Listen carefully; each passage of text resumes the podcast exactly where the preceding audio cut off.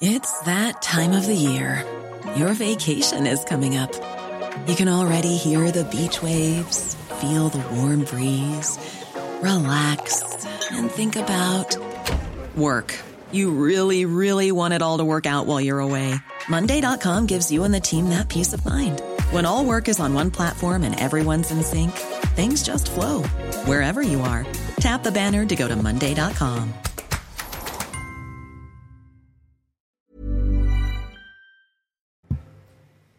C'est News, il est 5h59. Bienvenue à tous. Merci d'être avec nous. Fini l'isolement pour les cas contacts. Les nouvelles restrictions sont assouplies à partir de ce matin. Objectif éviter le blocage du pays. On va tout vous expliquer. On ira à Lille pour les premières réactions. À l'école, c'est la multiplication des tests. Si on trouve un cas dans une classe, les nouvelles règles ont été annoncées au dernier moment, hier soir, par le ministre de l'Éducation. Et si Omicron marquait la fin de l'épidémie, le virus se répand tellement vite qu'on va possiblement atteindre l'immunité collective. Des élus qui s'apprêtent à voter pour le pass vaccinal, menacés par des individus lâches qui écrivent anonymement, des plaintes vont être déposées. Et puis Omicron plus tempête égale grosse désorganisation du trafic aérien aux États-Unis où l'on va retrouver Elisabeth Guedel. A tout de suite, Elisabeth. Dès aujourd'hui, les règles d'isolement changent. Le gouvernement allège les conditions et les restrictions pour les personnes vaccinées avec des millions de cas contacts sur tout le territoire. Ces nouvelles mesures ont un objectif, éviter la paralysie du pays, Jeanne. hein. Une simplification bien accueillie par les professionnels, mais contradictoire selon certains Français. Reportage à Lille de Charlie Zorman avec le récit de Marion Delpech. Dans cette brasserie lilloise, pas de cas de Covid ni de cas contact pour l'instant. Les 13 salariés ont été épargnés par le virus, mais à l'annonce de l'assouplissement des règles d'isolement, la prudence reste le maître mot pour le gérant. Je pense que c'est une bonne chose. Euh, on pense ça avec, plaisir, mais euh, on a appris à être méfiant. Donc euh, on ne sait pas comment l'épidémie va, va évoluer et donc on est très très prudent. La suppression de l'isolement pour les cas contacts vaccinés et la réduction de la durée des quarantaines devraient faciliter le quotidien des restaurateurs. Car pour faire tourner cette brasserie, le gérant doit compter sur la totalité de son staff, alors que le secteur fait face à une pénurie de main-d'œuvre. Mais ces nouvelles règles ne font pas l'unanimité. L'avis des Lillois diffère sur la question. On réduit de plus en plus là où euh, on a encore quelques personnes qui sont réticentes et qui ne respectent pas toujours euh, le port du masque ou les gestes barrières. Donc euh, moi, réduire les jours, euh, non. Il aurait peut-être été préférable de- de- d'envisager dès le mois de décembre des mesures un petit peu plus restrictives. Réduire la période d'isolement, ça permet de maintenir l'activité économique en particulier, en restant prudent sur les contaminations à venir. Avec ces nouvelles règles, le gouvernement entend éviter tout phénomène de paralysie. Et dès ce matin, d'autres nouvelles mesures euh, bousculent notre quotidien au travail ou encore dans les transports en commun. Sibylle Delettre avec nous sur ce plateau pour tenter d'y voir plus clair. Attention, il va falloir être très concret et très précis. C'est compliqué. Quel- qu'est-ce qui change à partir d'aujourd'hui? Alors déjà, les règles d'isolement romain pour les personnes vaccinées. D'abord, la première chose qui change ce lundi, c'est que la quarantaine, elle passe de 10 jours à 7 jours voire 5 jours si vous avez un test négatif et que vous n'avez pas de symptômes depuis euh, 48 heures. Si vous êtes cas contact, il n'y a tout simplement plus d'isolement, euh, mais des tests réguliers à faire. Si vous n'avez pas de schéma vaccinal complet, par contre, l'isolement reste de 10 jours si vous êtes positif 7 jours si vous n'avez euh, plus de symptômes et que vous n'avez toujours pas de symptômes depuis euh, 48 heures. Et 7 jours d'isolement si vous êtes euh, cas contact. On passe maintenant au télétravail. Dans les entreprises, le télétravail est obligatoire 3 jours par semaine au minimum et cependant 3 semaines avec une amende de 1000 euros si euh, ce n'est pas respecté. Autre changement qui concerne les plus petits, cette fois, le port du masque est obligatoire dès 6 ans euh, dans les lieux publics et il est obligatoire dans tous les centres-villes. Enfin, c'est la fin euh, du pop-corn dans les cinémas. Plus de consommation et de vente de nourriture dans les cinémas, les théâtres et les transports. La SNCF a indiqué que cette mesure, il y aurait un discernement pour permettre notamment de se désaltérer ou encore de nourrir les plus jeunes enfants. Les bars, les restaurants, plus de café au comptoir non plus, il faudra être assis pour consommer. Et enfin, c'est la fin des jauges, c'est le retour pardon, des jauges. 2000 personnes pour l'intérieur, 5000 pour l'extérieur. Tout le monde devrait être également assis avec une exception pour les meetings politiques. Voilà. Merci beaucoup, Sybille Delettre. Voilà. Euh, faut suivre. Hein. Les règles sont très compliquées. Merci beaucoup. C'était très clair avec vous, Sybille. Soyez là à 6h30. On sera avec le professeur Philippe Amouyel en direct avec nous. Professeur Amouyel en direct dans, la matinale à, 6h30. Dans les écoles aussi, la rentrée est perturbée. Jean-Michel Blanquer, le ministre de l'Éducation, a dévoilé un protocole sanitaire inédit mis en place dès aujourd'hui. Il l'a annoncé hier soir. Hein. Désormais, si un cas positif est déclaré dans une classe, tous les autres élèves doivent faire trois tests en, quatre jours pour rester à l'école. Le détail de ces mesures avec Mathieu Devez. Objectif pour le ministre de l'Éducation nationale, garder coûte que coûte les écoles ouvertes. Dans ce nouveau protocole, si les élèves sont positifs au Covid, ils s'isolent sept jours et peuvent retourner en classe dès le cinquième jour à condition de n'avoir plus aucun symptôme et un test antigénique négatif. S'ils ont un cas positif dans leur classe, ils doivent réaliser un test négatif pour revenir en cours. Ils recevront ensuite deux autotests à utiliser deux jours plus tard et quatre jours plus tard pour bien vérifier qu'ils restent négatifs. Un protocole jugé trop lourd et incohérent par certains enseignants et parents d'élèves. La question du suivi administratif de ce nouveau protocole qui a quand même, disons-le, euh, qui est quand même assez complexe pour les cas contacts, pour les cas positifs, pour les moins de 12 ans, pour les plus de 12 ans, euh, ça va devenir extrêmement compliqué avec un certain nombre de tests à faire sur la durée. C'est vraiment une illusion d'école ouverte, mais en tout cas qui ne fonctionne pas euh, correctement, et ce depuis deux ans. Et là, pour le coup, bien même que moi je sois enseignante en maternelle, je peux vous dire qu'on commence à mesurer l'impact de cette désorganisation sur les apprentissages des élèves. Enfin, pour Jean-Michel Blanquer, la fermeture des classes reste un ultime recours. Et Jean Castex va réunir 10 ministres aujourd'hui euh, à Matignon. Ce sera cet après-midi. Le gouvernement veut faire le point sur le variant Omicron et chaque ministre présentera les protocoles euh, pour assurer la, continuité du service public dans les, dans les branches euh, qui les concernent. Faisons le point sur les derniers chiffres de l'épidémie. On va les regarder ensemble. La pression hospitalière ne faiblit pas. Elle reste maîtrisée, hein, mais elle ne faiblit pas. Oui, regardez, plus de 19 000 patients sont actuellement hospitalisés, dont 3 500 cas graves en soins critiques soit 101 personnes de plus en 24 heures. Hier, près de 60 000 nouveaux cas ont été enregistrés. Mais attention, Romain, évidemment, c'est un chiffre qu'il faut prendre avec des pincettes, puisque dimanche, beaucoup de pharmacies sont fermées, donc moins de Français se font tester. Voilà, c'était, je voyais moins 12, c'est plus 12, 12 hein, patients en réanimation en plus, hein. euh, évidemment. Alors que le projet de loi euh, instaurant, le pass vaccinal est débattu aujourd'hui à l'Assemblée nationale, une nouvelle députée a reçu des, menaces de mort. Il s'agit d'Agnès Firmin-Lebaudot. Elle est élue de Seine-Maritime, elle est également porte-parole du nouveau parti d'Édouard Philippe. Partagé euh, l'email euh, sur, euh, sur Twitter. C'est évidemment scandaleux, très violent. face à ces menaces, elle demande de ne rien laisser passer, de ne pas s'habituer. Écoutez.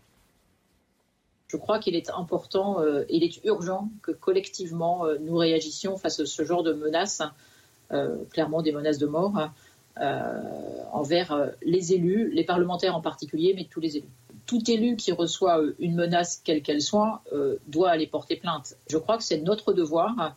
Il faut d'abord condamner tous ces actes, et quels que soient d'ailleurs les élus et quelle que soit leur appartenance politique. Je crois que c'est bien notre démocratie qui est, en danger. Euh, et plus que notre démocratie, je crois aussi que c'est notre vie ensemble.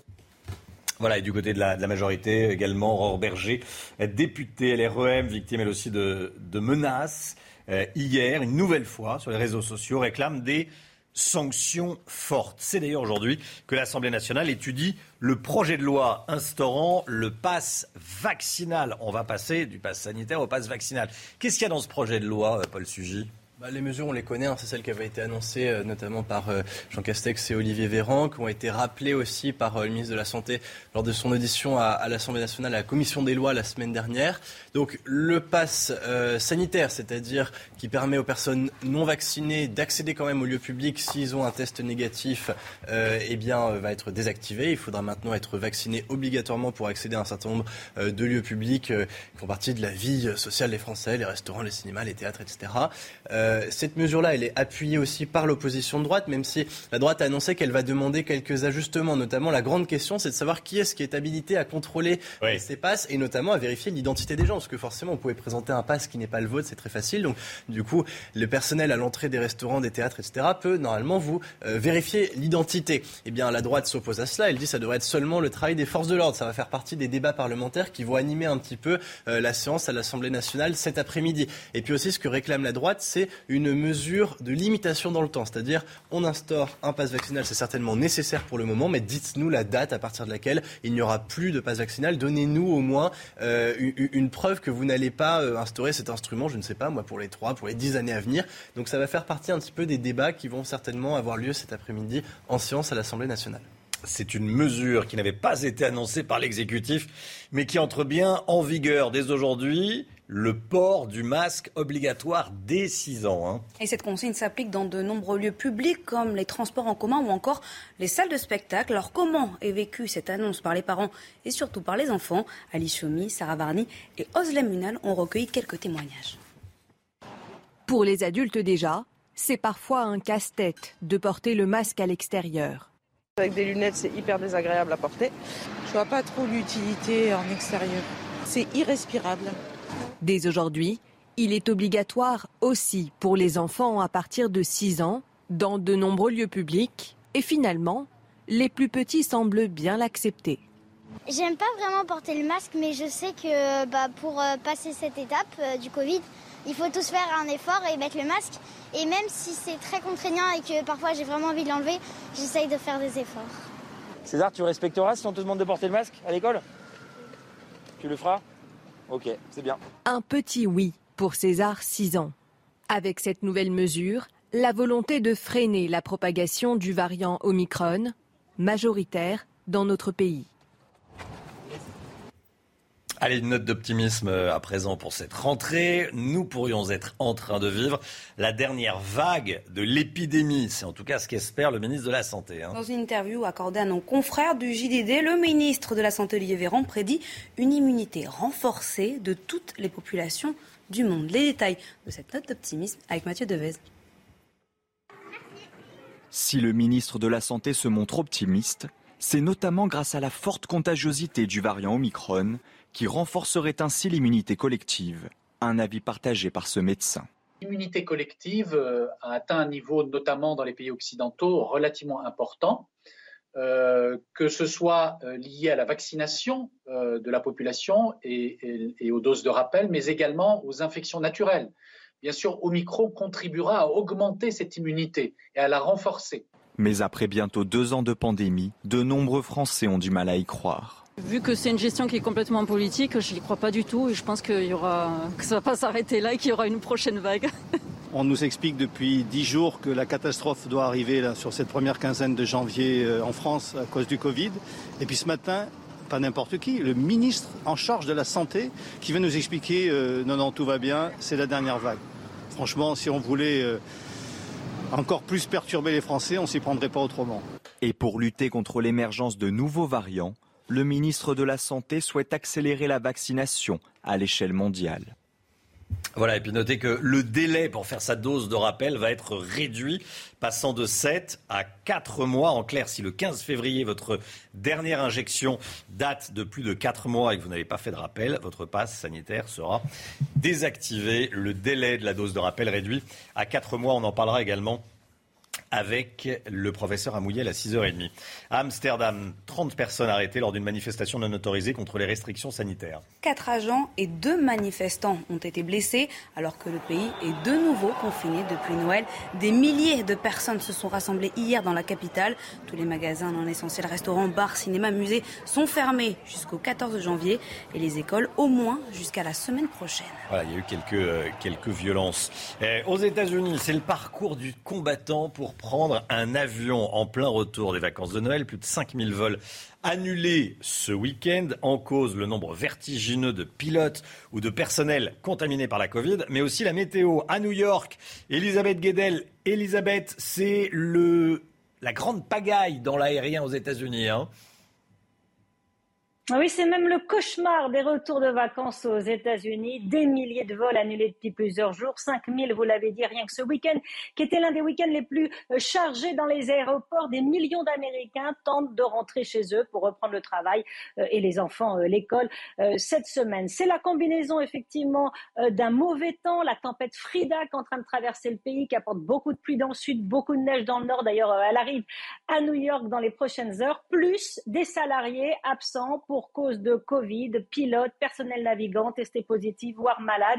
800 vols sont déjà annulés pour euh, ce lundi. C'est tout le secteur aérien euh, qui est perturbé en ce moment euh, aux États-Unis par cette vague d'Omicron absolument fulgurante. On en est à 400 000 nouveaux cas par jour. C'est du jamais vu depuis le début de la pandémie. À 400 000 d'autres secteurs sont touchés. Alors comme en France, les autorités américaines tentent d'aider les employeurs. Elles ont réduit à 5 jours la période d'isolement pour les personnes testées positives mais euh, qui euh, ne présentent pas de symptômes pour qu'elles reprennent très vite le travail. Tout est fait pour éviter ici aussi le blocage de l'économie américaine en plus des intempéries régulières sur le sol américain. Elisabeth Guedel en direct de New York. Merci beaucoup Elisabeth. Dans le Colorado, deux personnes sont toujours portées disparues après les incendies dévastateurs, Jeanne. Hein. Jeudi dernier, des flammes impressionnantes ont détruit près d'un million d'habitations dans l'État. Des vestiges de maisons et de voitures désormais recouvertes par un manteau blanc. La neige qui a permis d'arrêter la propagation du feu, mais qui rend aussi beaucoup plus compliqué la recherche des disparus. C'est une météo folle. Hein. Il y a eu ces incendies et ensuite de, de la neige. Ça se passe dans le Colorado en ce moment. Les musulmans peuvent-ils fêter le nouvel an? Non. Si l'on en croit le rappeur Gims. Samedi, dans une vidéo publiée sur les réseaux sociaux, il a demandé aux musulmans d'arrêter de lui souhaiter la bonne année. Euh, même chose pour les anniversaires. Écoutez tout d'abord. S'il vous plaît, avec euh, les bonnes années, nouvel an, euh, laissez-moi avec ça. Pardon. Vous savez bien que je ne suis pas dans ça. Je, je n'ai jamais répondu à ça. Mais vous continuez à m'envoyer des bonnes années tout le mois de janvier, février, etc. S'il vous plaît. En plus, les musulmans, là, on a, on a la même conviction. Arrêtez avec ça. C'est des musulmans, la plupart, qui m'envoient ça.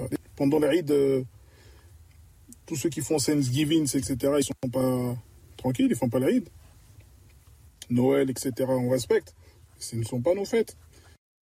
Voilà, Gims qui est euh, chanteur euh, d'origine congolaise, qui est arrivé en France, qui raconte euh, à la télévision son parcours, l'accueil que lui a réservé la France. Il demande qu'on lui fête plus la bonne année parce qu'il il était catholique et il s'est converti à, l'islam. ça fait réagir évidemment. Écoutez cette réaction de Gilbert Collard, qui est député européen et soutien de Marine Le Pen. Ce genre de propos est fait délibérément pour, diviser, pour pour renforcer le communautarisme. C'est quand même euh, préoccupant que, que de tels propos puissent être tenus parce qu'ils sont porteurs, dans la mesure où ils circulent hein, au milieu d'une jeunesse hein, qui, qui, écoute, euh, qui, qui, qui, apprécie euh, ce rappeur, ils font quelque part mauvaise et méchante école et ça contribue une fois de plus à créer des divisions voulues Paul Sugy, réaction, ça a créé des divisions, effectivement. C'est étonnant parce que jusqu'ici, il avait une image plutôt consensuelle, Gims. Ouais, c'est surtout ça qui étonne. Parce qu'effectivement, c'était pas, euh, c'était pas Booba, c'était pas c'était pas un rappeur qui était connu pour avoir des propos qui, euh, qui créent la polémique. Très sincèrement, je m'en fiche un petit peu hein, de ce que Maître Gims pense de la bonne année ou de souhaiter bon anniversaire. Je veux dire, c'est pas, ça, ça a jamais été la boussole morale de, de, de, qui que ce soit. Et éventuellement, ça peut décevoir certains de ses fans qui se disent, bah, quand même, il rend. Mais il vend des millions de disques. Non, non, mais on est d'accord. C'est pas tant le. Ça, ça, le sujet, c'est qu'il vend des millions de disques et qu'il parle à des jeunes. C'est un, discours qui peut avoir euh, tendance à radicaliser sur des positions assez difficilement compréhensibles euh, ceux qui le suivent, ceux en particulier qui se disent musulmans parmi, mm. parmi sa communauté. Maintenant, et c'est un discours qui me semble en plus assez peu commun. Enfin, j'ai jamais entendu que dans l'islam c'était sacrilège. Fais pas de sapin de Noël, fêtez pas Noël. surtout, ce qui est étonnant, c'est qu'il a participé plein, plein de fois. D'ailleurs, les internautes lui ont montré à des, des shows télévisés pour la bonne année, pour Noël, etc. Il n'avait pas l'air effectivement très gêné. c'est quand même curieux. Mais surtout, surtout, en fait, ça nous permet de prendre euh, un peu davantage en considération le fait que les propos tenus par les artistes de variété, les rappeurs, etc., hors cadre musical, généralement, ne sont pas toujours très intéressants. Peut-être qu'on pourrait leur accorder un petit peu moins d'importance aussi. Un homme tué par balle, un autre gravement blessé. C'est arrivé hier soir à Gentilly, dans le Val-de-Marne. Hein. Une rixe est survenue en début de soirée dans cette commune située près du périphérique. Des malfaiteurs ont ouvert le feu sur un autre groupe. La victime a succombé à ses blessures. L'autre homme était en état d'urgence relative hier soir. Tous deux sont connus des services de police. On ne connaît pas encore les motifs de cette rixe. Dans l'actualité également de ce lundi, il y a cette information de notre confrère du journal L'Indépendant euh, à Perpignan. Samedi soir, deux policiers hors service ont interpellé trois faux agents de la BAC qui procédaient à des contrôles routiers. Ils se faisaient passer pour euh, des policiers. Les deux vrais policiers rentraient chez eux samedi dans la nuit lorsqu'ils ont aperçu un contrôle effectué par trois fonctionnaires présumés donc de la, de la brigade anticriminalité. Ils portaient des brassards de police, des gilets pare-balles. L'un d'eux avait même une arme factice. Les agents civils ont compris la supercherie et les ont interceptés et placés en garde à vue pour usage de fausse qualité. Les deux vrais policiers ont repéré à quelques détails que c'était des faux euh, policiers. C'est un record sous l'ère Covid. Le dernier Spider-Man dépasse le milliard de dollars de recettes au box-office. Hein. Un chiffre qui redonne une bouffée d'oxygène à une industrie du cinéma en peine depuis deux ans et depuis le début de la pandémie. Le dernier opus des aventures de l'homme araignée devient même le Spider-Man le plus lucratif de l'histoire. Rien que ce week-end, le film a engrangé 52,8 millions de dollars. Quelques évolutions fiscales pour euh, cette nouvelle année. Est-ce qu'on va payer moins d'impôts? Tiens, on va voir ça avec Eric de Ritmaten.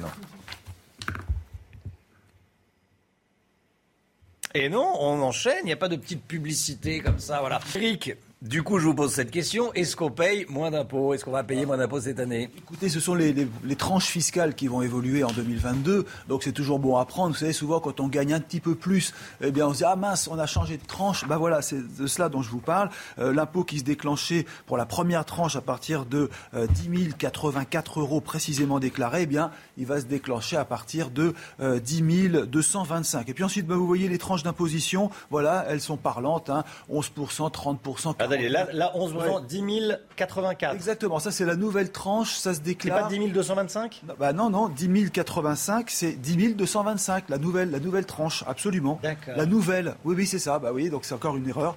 Euh, c'est 10 c'est bien 10 000, ça se déclenche à partir de 10 225. Ça c'est la nouvelle, euh, la nouvelle, la nouvelle tranche. Et ensuite, donc, vous avez bien sûr les différents euh, pourcentages. Euh, alors, est-ce un cadeau? Non, parce que finalement, c'est une évolution tout simplement liée à l'inflation. Donc, le gouvernement a décidé décidé de relever ces tranches d'1,4%. Voilà, c'est à peu près en moyenne les salaires qui, ont augmenté euh, l'an dernier. C'est bénéfique pour ceux finalement qui n'ont pas vu leur salaire augmenter ou qui n'ont pas eu de prime en cours d'année de l'an dernier. L'autre nouveauté fiscale, c'est qu'on va pouvoir désormais se faire rembourser tous les mois hein, euh, les, crédits d'impôt. C'est-à-dire qu'actuellement, euh, jusqu'à maintenant, il fallait attendre un an pour avoir le retour des charges sociales, d'une partie des charges sociales que l'on avance. Là, ce sera tous les mois à condition de s'inscrire sur, euh, vous savez, le CESU+, hein, euh, sur Internet. Ça concerne surtout euh, les, gardes à domicile, ça concerne aussi les cours que l'on peut demander à des profs qui viennent à la maison. En revanche, pas encore pour les babysitters, pas encore pour l'aide aux personnes âgées. Enfin voilà, donc tout ça est expliqué sur Internet, mais ce sont quelques évolutions donc fiscales à prévoir pour cette année dans vos déclarations. Merci Eric, restez bien avec nous sur CNews. Je vous souhaite à nouveau une, bonne année à tous. Dans un instant, on va voir la ruée dans les pharmacies sur les masques FFP2, puisque ça va être euh, bientôt obligatoire? On en parlera avec le professeur Philippe Amouyel, qui sera avec nous à 6h30. Puis il y aura également la, météo dans, quelques instants. Un petit mot de la météo, Alexandra? Eh bien, des nuages et de la pluie au nord, du soleil dans le sud. Attention, le froid revient à partir de mercredi, jeudi. Changement de décor, vraiment, il va faire froid. Le détail dans un instant. Bon réveil, belle journée et bon courage si vous... Euh, Faites votre rentrée aujourd'hui. Rendez-vous avec Pascal Pro dans l'heure des pros, du lundi au vendredi de 9h à 10h30. C'est News, 6h26, l'OM qualifié pour les huitièmes de finale de la Coupe de France. Hein. Hier soir, Marseille a battu Chauvigny 3 buts à 0 et pourtant les amateurs chauvinois y croyaient, mais les joueurs marseillais n'ont pas tremblé. Aucune occasion concédée, une domination sans faille. Cap sur les huitièmes de finale donc de la Coupe de France pour l'OM. Le tirage au sort se déroulera demain, juste avant la dernière affiche. Lance Lille prévue à 21h. Et puis en rugby, Lyon arrache la victoire au Racing 92. Rencontre très serrée hier soir pour clore ce week-end de top 14. Difficile de départager les deux équipes. C'est à la 79e minute que le Loup remporte la victoire avec seulement deux points d'avance, 37 à 35. La météo tout de suite avec Alexandra. Alexandra, vous nous emmenez dans la Manche. Oui, on prend la direction de Saint-Germain-sur-Ré avec donc le retour de la pluie prévu aujourd'hui sur les régions du Nord avec l'arrivée d'une nouvelle perturbation. Donc dégradation sur le Nord avec en prime le retour de la pluie mais également de bonnes rafales de vent. Aujourd'hui, c'est bien simple. Plus vous irez vers le sud, plus vous aurez du beau temps puisque dans le sud, on retrouve des conditions météo très agréables. Un petit peu de brouillard ce matin le long de la Garonne ou encore autour du golfe du Nord. Dans l'après-midi, la perturbation progresse. On va la retrouver principalement entre les pays de la Loire, la Bretagne, le bassin parisien ou encore le nord-est, toujours accompagné de bonnes rafales de vent et d'averses. Et puis plus vous irez vers le sud, plus vous aurez toujours du beau temps avec peut-être quelques nuages qui auront tendance à persister le long de la Garonne. Les températures ce matin, grande douceur avec en moyenne 11 degrés à Paris, déjà 12 degrés à La Rochelle et dans l'après-midi, les températures restent toujours largement au-dessus des normales de saison. 13 degrés pour le bassin parisien, 10 degrés à Lille, 16 à 18 degrés en allant vers le Pays Basque, 18 degrés à Perpignan ou encore 13 degrés à Lyon. Températures qui vont en revanche chuter à partir de mercredi, voire de jeudi, avec le retour des gelées en pleine et un temps beaucoup plus calme, mais beaucoup plus frais, température hivernale et de la neige en montagne également. C'est News, il est 6h30, bienvenue à tous. Merci d'être avec nous à la une ce matin. La ruée sur les masques FFP2. Beaucoup de pharmacies sont en rupture de stock, vous allez voir. À l'école, c'est la multiplication des tests. Si on trouve un cas dans une classe, un cas de Covid, les nouvelles règles ont été annoncées au dernier moment. Euh, hier soir par le ministre de l'Éducation. Fini l'isolement pour les cas contacts. Les nouvelles restrictions sont assouplies à partir de ce matin. Objectif, éviter le blocage du pays. On va tout vous expliquer. On ira à Lille pour les premières réactions. Des élus qui s'apprêtent à voter pour le pass vaccinal menacés par des individus lâches qui écrivent anonymement. Des plaintes vont être déposées.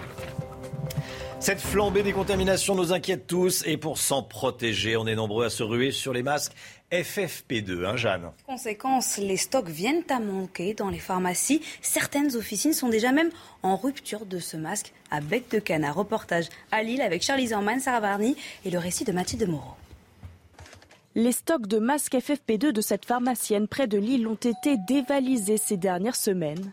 Elle ne sait d'ailleurs toujours pas quand elle recevra ses prochains lots. On est en pénurie, donc euh, on n'arrive pas du tout à fournir.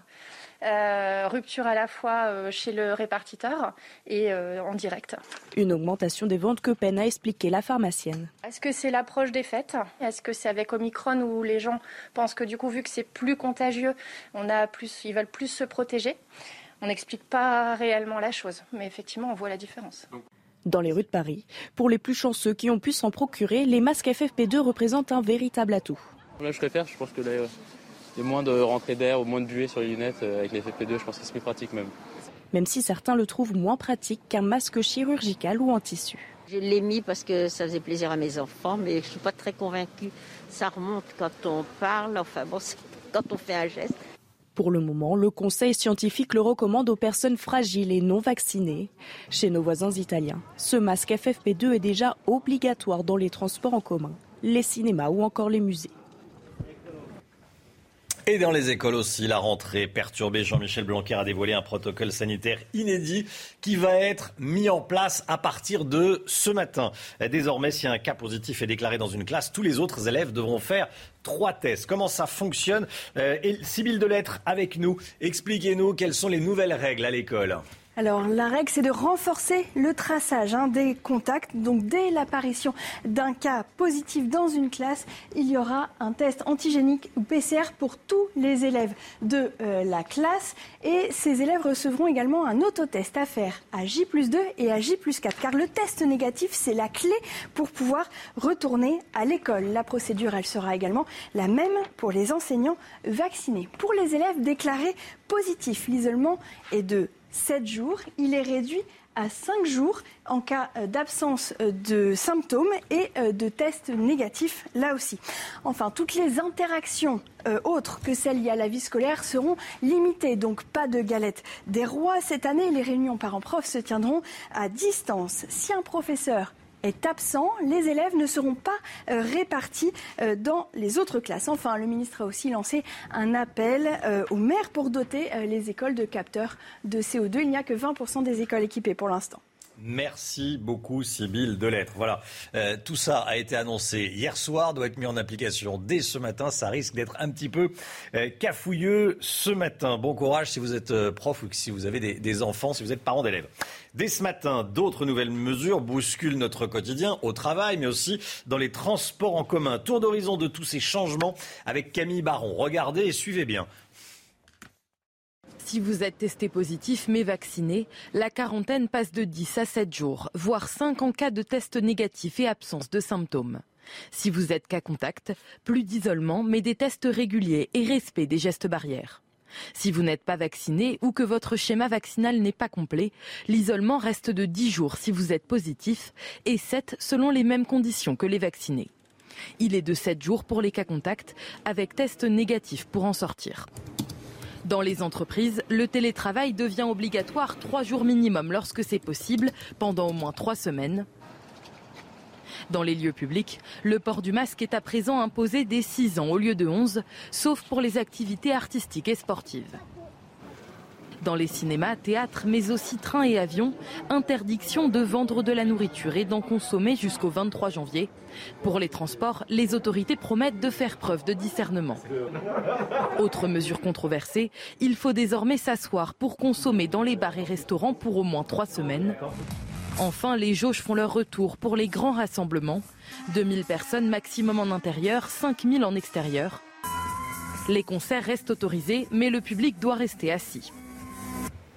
Voilà les nouvelles règles. Omicron déferle sur la France, c'est le variant majoritaire dans le pays, ça se ressent dans les entreprises. Les effectifs fondent comme neige, c'est peut-être votre cas. Euh, si vous allez travailler aujourd'hui, vous avez peut-être déjà entendu que tel ou tel collègue était déjà malade ou, euh, euh, ses enfants étaient malades et qui ne pouvaient pas venir travailler pour les garder. Oui, cette dernière semaine, les cas contacts, les mises en quarantaine et les arrêts de travail explosent. Cela n'est bien sûr pas sans conséquence sur l'organisation de la société, notamment du travail. Écoutez à ce sujet ce restaurateur parisien au micro de Sarah Varny. Là, on a jusqu'à 20% actuellement d'effectifs en moins. En plus, je dirais, des cas d'arrêt maladie ou d'absence classique qui se passent pendant les fêtes de, fin d'année. Et là, oui, effectivement, c'est le bordel parce que ça, ça, se déclenche au dernier moment. Nous, nous tenons toujours, bien sûr, nos salariés avec des masques. Donc déjà, dans la restauration, en principe, on devait faire des tests. Donc on était déjà sur ce, sur cette, euh, ce dispositif depuis euh, la rentrée. On a, lorsqu'on a un cas positif, si tout le monde a bien mis le masque, tout le monde fait un test et reste dans l'entreprise. Donc c'est une bonne chose. Et face à la flambée des contaminations, Jean Castex réunit aujourd'hui 10 ministres. Ils vont euh, faire le point et présenter les protocoles prévus pour assurer, comme on dit, la, la continuité du service public dans chacun, chaque ministre dans la branche qui le concerne. Faisons le point sur l'épidémie avec les derniers chiffres. La pression hospitalière ne faiblit pas. Elle reste cependant maîtrisée. Hein. Plus de, 2, de 19 000 patients sont actuellement euh, hospitalisés, dont 3 500 cas en soins critiques, soit une personne de plus en 24 heures. Notez que hier, 60 000 nouveaux cas ont été enregistrés. Il faut savoir évidemment que c'est un chiffre à prendre avec beaucoup de précautions, remonte puisque le dimanche, on a moins tendance à se faire tester, étant donné que de nombreuses pharmacies sont fermées. Parmi les nouvelles mesures qui s'appliquent dès aujourd'hui, celle des jauges, interdiction de se rassembler à plus de 2000 dans un lieu clos. Hein. Et si les théâtres ou encore les cinémas sont concernés par cette restriction, les, les meetings, eux, font toujours figure d'exception. Chaque candidat impose donc ses règles. Par exemple, Valérie Pécresse instaure une jauge et la présentation systématique du pass sanitaire. Mais qu'en est-il des autres candidats? Élément de réponse avec Oslem Munal.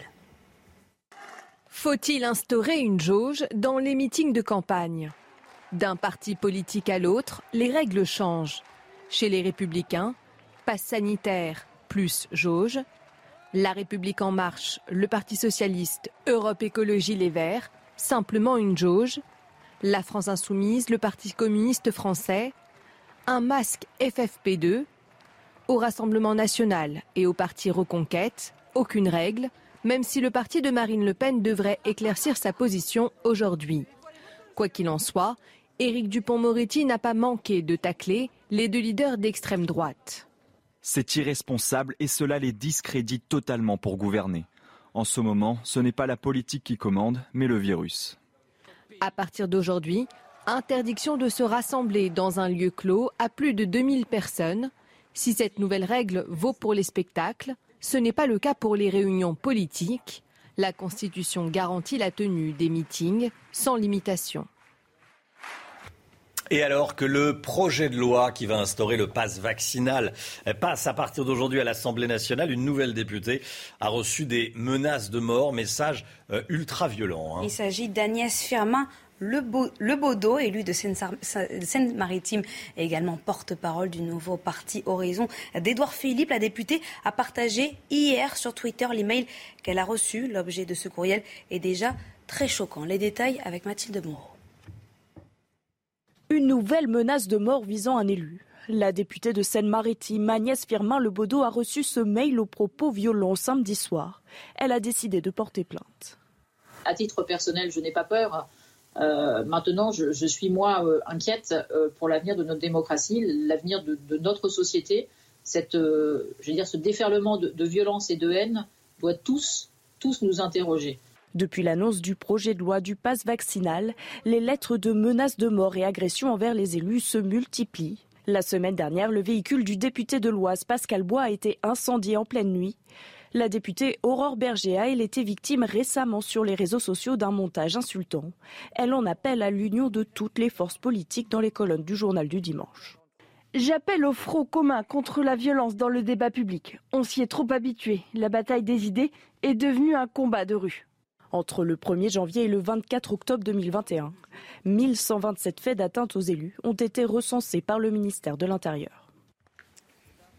Voilà, et on sera avec cette députée, euh, Firmin Lebaudot, à 8h30. Elle a choisi euh, CNews pour témoigner ce matin. On est en direct avec le professeur Philippe Amouyel. Bonjour, euh, professeur, professeur de santé publique au CHU de Lille, directeur de la Fondation Alzheimer. Bonjour, professeur, merci beaucoup d'être avec nous. on va s'installer. On a, il y a beaucoup de questions à vous, à vous poser. les nouvelles règles Covid à l'école. Déjà, elles ont été annoncées hier soir par le ministre. On teste, on teste, on teste. Et en cas de cas positif dans une classe, euh, on continue à tester, mais on ne ferme pas la classe. Ça, c'est la bonne solution? Alors, euh, tout va reposer sur euh, la responsabilisation des parents, hein, ce qui est quelque chose de positif. Euh, dans la mesure où, avant, lorsque l'on euh, fermait une classe, c'était au-delà de 3 cas. Donc, on espère qu'en testant et en retestant, on va pouvoir éviter de fermer à partir de, ce chiffre. Et d'autre part, on avait toujours le risque, quand on la maintenait ouverte, que des cas apparaissent dans la semaine. Donc là, on essaie un peu de contrebalancer les deux actions.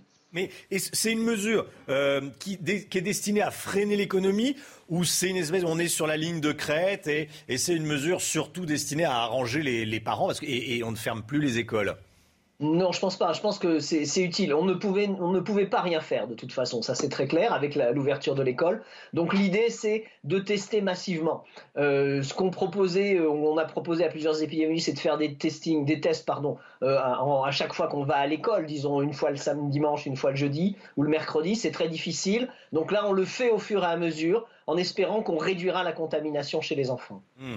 Dans les entreprises idem, on assouplit, les cas contacts vont travailler, on isole que les malades. Ça, c'est un vrai changement de stratégie. Hein Oui, tout à fait, mais c'est un changement de stratégie qui est dû au variant Omicron. On n'a jamais eu à faire face à de telles contaminations. 200 000 contaminations par jour, c'est un million de personnes qui vont devoir s'isoler, qu'elles soient vaccinées ou non. Donc là, on modifie la règle, sinon ça devient intenable. Ou alors, reconfinons le pays, mais ce n'est pas du tout la solution qui apportera, qui aidera dans ce cadre-là. Donc, on différencie toujours les personnes qui sont vaccinées avec un schéma complet qui, elles, si elles sont cas contact, ne sont pas obligées de s'isoler. Mais là encore, comme pour les enfants, doivent se tester euh, au moment du cas contact, au moment du contact, pardon, avec le cas, euh, à, deux jours et à quatre jours.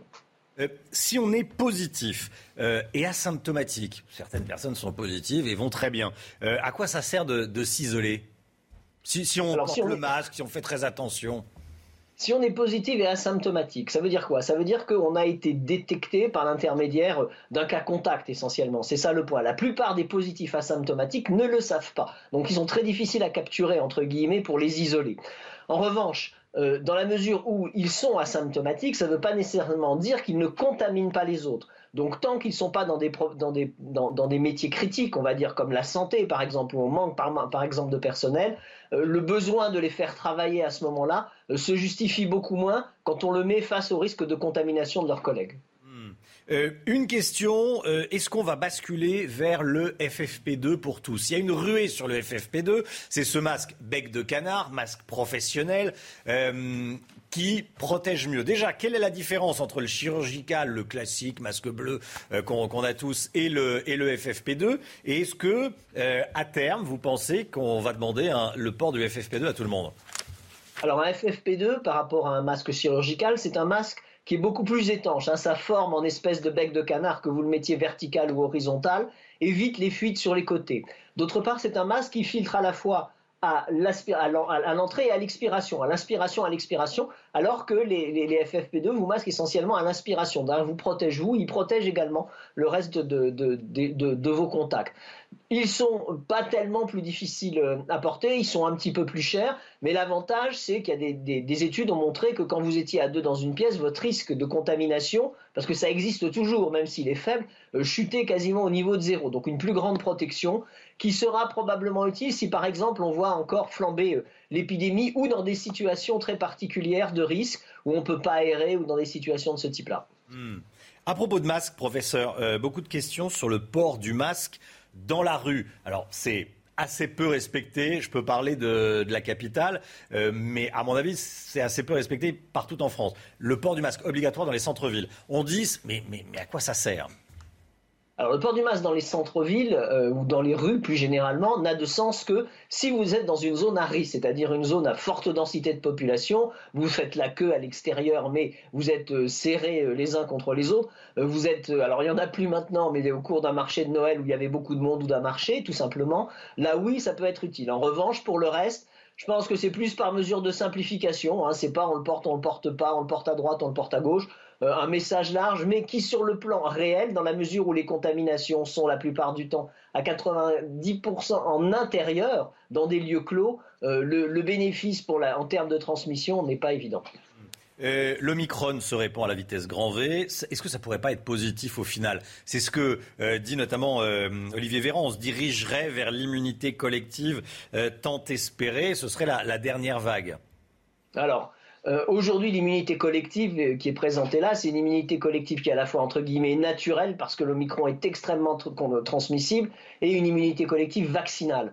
Euh, il vaut mieux quand même, dans tous les cas, se faire vacciner. On sait que ça protège des formes graves. L'immunité naturelle, c'est prendre le risque de faire une forme grave et surtout, c'est ce qui vient charger les hôpitaux. Donc apparemment, l'Omicron a l'air moins grave, mais moins grave, ça ne veut pas dire pas grave. Moins grave, ça veut dire, vu le nombre des cas, une possibilité quand même de saturation. Donc là, on est vraiment sur une ligne de crête. Il va falloir voir comment tout cela fonctionne. Les projections de l'Institut Pasteur disent que si on arrive à réduire de 20 à 30% nos contacts en général, on pourra peut-être passer cette vague dans de bonnes conditions. Mais une immunité naturelle qui peut bien sûr s'installer comme ça, euh, c'est comme si euh, vous attendiez pour atteindre un feu de forêt que tous les arbres soient brûlés. voilà, c'est l'exemple est très concret. Merci beaucoup euh, et très efficace. Merci beaucoup, professeur Amouyel. Merci d'avoir été en direct avec nous euh, ce matin dans la matinale CNews. Très bonne journée à vous.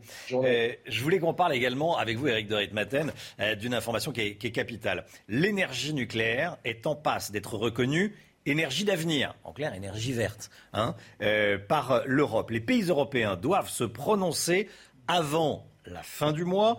Euh, un label vert sera même attribué, pourrait être attribué euh, à l'énergie nucléaire. Ce serait tout bon pour la France, ça, Eric Oui, effectivement, et c'est un sacré revirement, hein, puisque vous savez que pendant longtemps, euh, il y avait ces hésitations à se lancer de nouveau dans le nucléaire. Emmanuel Macron avait déjà promis un programme donc avec la construction d'EPR ou de petites centrales SMR. Cette fois, c'est l'Europe qui va recevoir un rapport. Ce rapport va être envoyé aux 27 pays de l'Union européenne qui vont devoir le valider. Ça concerne donc un label, c'est-à-dire qu'un label vert, c'est quoi? C'est simplement dire que le nucléaire est une énergie d'avenir et positive pour la transition écologique. C'est vraiment un chamboulement complet, alors qu'on pensait au contraire que le nucléaire mmh. était rejeté par les écolos, hein, il faut bien le reconnaître. Là, c'est un peu un camouflet d'ailleurs pour les verts. Mais l'avantage de ce label, c'est qu'il va capter euh, tout simplement euh, les taxes, hein, qui sont les taxes sur l'énergie, et ces taxes vont être redistribuées vers la construction euh, de, de, centrales nucléaires, de réacteurs nucléaires, vers aussi les centrales à gaz sous conditions, bien sûr, parce qu'il y aura des seuils euh, d'émission. Mais en tout cas, le texte est débattu. Et si vraiment c'est validé, si ça passe, c'est formidable pour la France, qui est très implantée, très impliquée, mm. hein, avec euh, énormément de, contrats futurs à venir. Très bon aussi pour les PME françaises qui sont liées au nucléaire. Le nucléaire serait donc considéré comme une énergie verte. C'est capital. C'est une information qu'on vous donne euh, ce matin, bien sûr. Le sport, tout de suite. L'infosport, c'est la qualification de l'OM pour les huitièmes de finale de la Coupe de France, hein, Jeanne? Hier soir, Marseille a battu Chauvigny, 3 buts à 0. Et pourtant, les amateurs chauvinois y croyaient, mais les joueurs marseillais n'ont pas tremblé. Aucune occasion concédée, une domination sans faille. Cap donc sur les huitièmes de finale de la Coupe de France pour l'OM. Le tirage au sort se déroulera demain, juste avant la dernière affiche. Lance Lille, prévue à 21h. L'instant musique, réveillons musique, comme tous les matins. Ce matin, on écoute Sean Paul qui partage la piste de danse avec la chanteuse Ina et leur titre s'appelle Up pour bien démarrer l'année.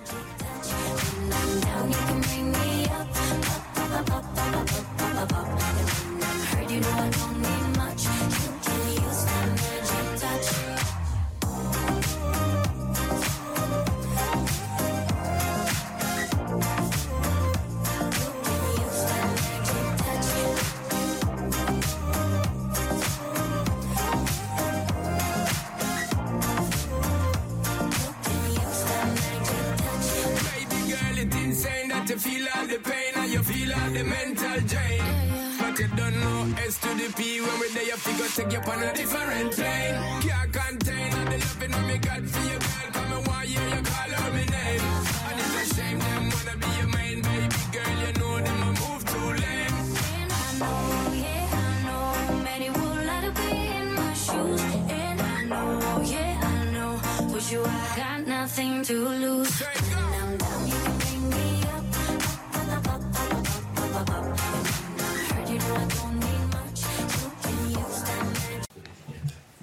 C'est News, 6h51, la politique dans un instant avec vous, Paul Sugy, la droite à la peine sur le front sanitaire. On va voir ça dans un instant. Bon réveil à tous, à tout de suite. Rendez-vous avec Jean-Marc Morandini dans Morandini Live, du lundi au vendredi, de 10h30 à midi.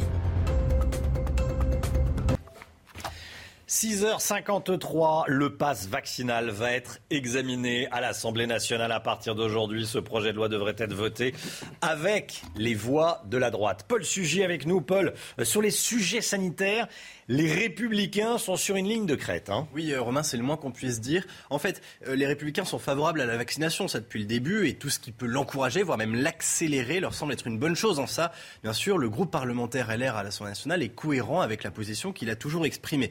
Il va exprimer aussi un droit d'inventaire en déposant des amendements, il l'a déjà fait, pour notamment, par exemple, empêcher euh, d'autres personnes que les forces de l'ordre de contrôler l'identité des personnes, ou aussi pour mettre une limite dans le temps. Mais enfin, en tous les cas, il y a euh, comment dire, euh, peut-être une forme de contradiction, en tous les cas euh, un paradoxe entre la véhémence avec laquelle la droite parlementaire avait contesté de façon très bruyante le prolongement du pass sanitaire à l'époque au mois d'octobre et la façon dont maintenant elle salue le passage au pass vaccinal. On voit bien donc que la droite parlementaire est sur une position difficile. D'un côté, Emmanuel Macron a tracé comme un cercle de la raison autour de la question du vaccin tous ceux qui veulent s'opposer à la vaccination semi-obligatoire, c'est une obligation qui ne dit pas son nom, eh bien, on serait en dehors. Les républicains ne peuvent pas prendre ce risque et en même temps, il faut, il faut faire entendre une opposition à Emmanuel Macron pour montrer bien sûr qu'ils ne sont pas alignés sur sa politique sanitaire. Alors Éric Ciotti, invité du grand jury euh, hier sur RTL, a déclaré que la droite aurait fait mieux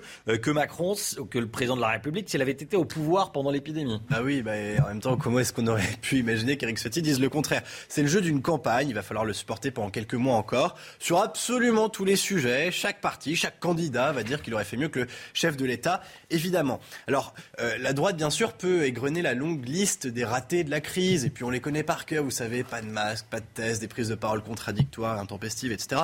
Il n'empêche que elle pourrait se montrer peut-être un tout petit peu plus humble sur la question de l'hôpital. C'était euh, sous la droite, hein, sous Chirac, puis ensuite sous Sarkozy, qu'on a commencé les grandes économies euh, sur l'hôpital public, notamment aussi l'instauration de la tarification de l'activité, par exemple, ou le début de la médecine ambulatoire, qui sont aujourd'hui parmi les sujets de fond qui sont discutés dans un contexte de crise hospitalière. Alors certes, la droite à l'époque avait un plan pandémie, puis Roselyne Bachelot l'avait plutôt bien appliqué. D'ailleurs, ça lui avait été reproché. On lui avait reproché presque d'être trop prudente. Mais enfin, la droite aussi peut-être aurait euh, un petit peu euh, des torts à reconnaître dans la façon dont on a pu brader l'hôpital public en France depuis maintenant une quinzaine d'années. Alors, selon vous, Paul, la droite cherche encore une vision d'ensemble, une ligne idéologique claire sur le front sanitaire. Il n'y a pas encore de ligne claire. Ah non, il n'y a pas de ligne claire. C'est-à-dire qu'il n'y a pas de ligne euh, doctrinale, on va dire. Euh, en fait, la droite, comme Emmanuel Macron du reste, a plutôt une vision très pragmatique de la crise qui conduit à mener des politiques de stop and go. Un coup, on est pour une mesure, un coup, on l'enlève en fonction à chaque fois des circonstances.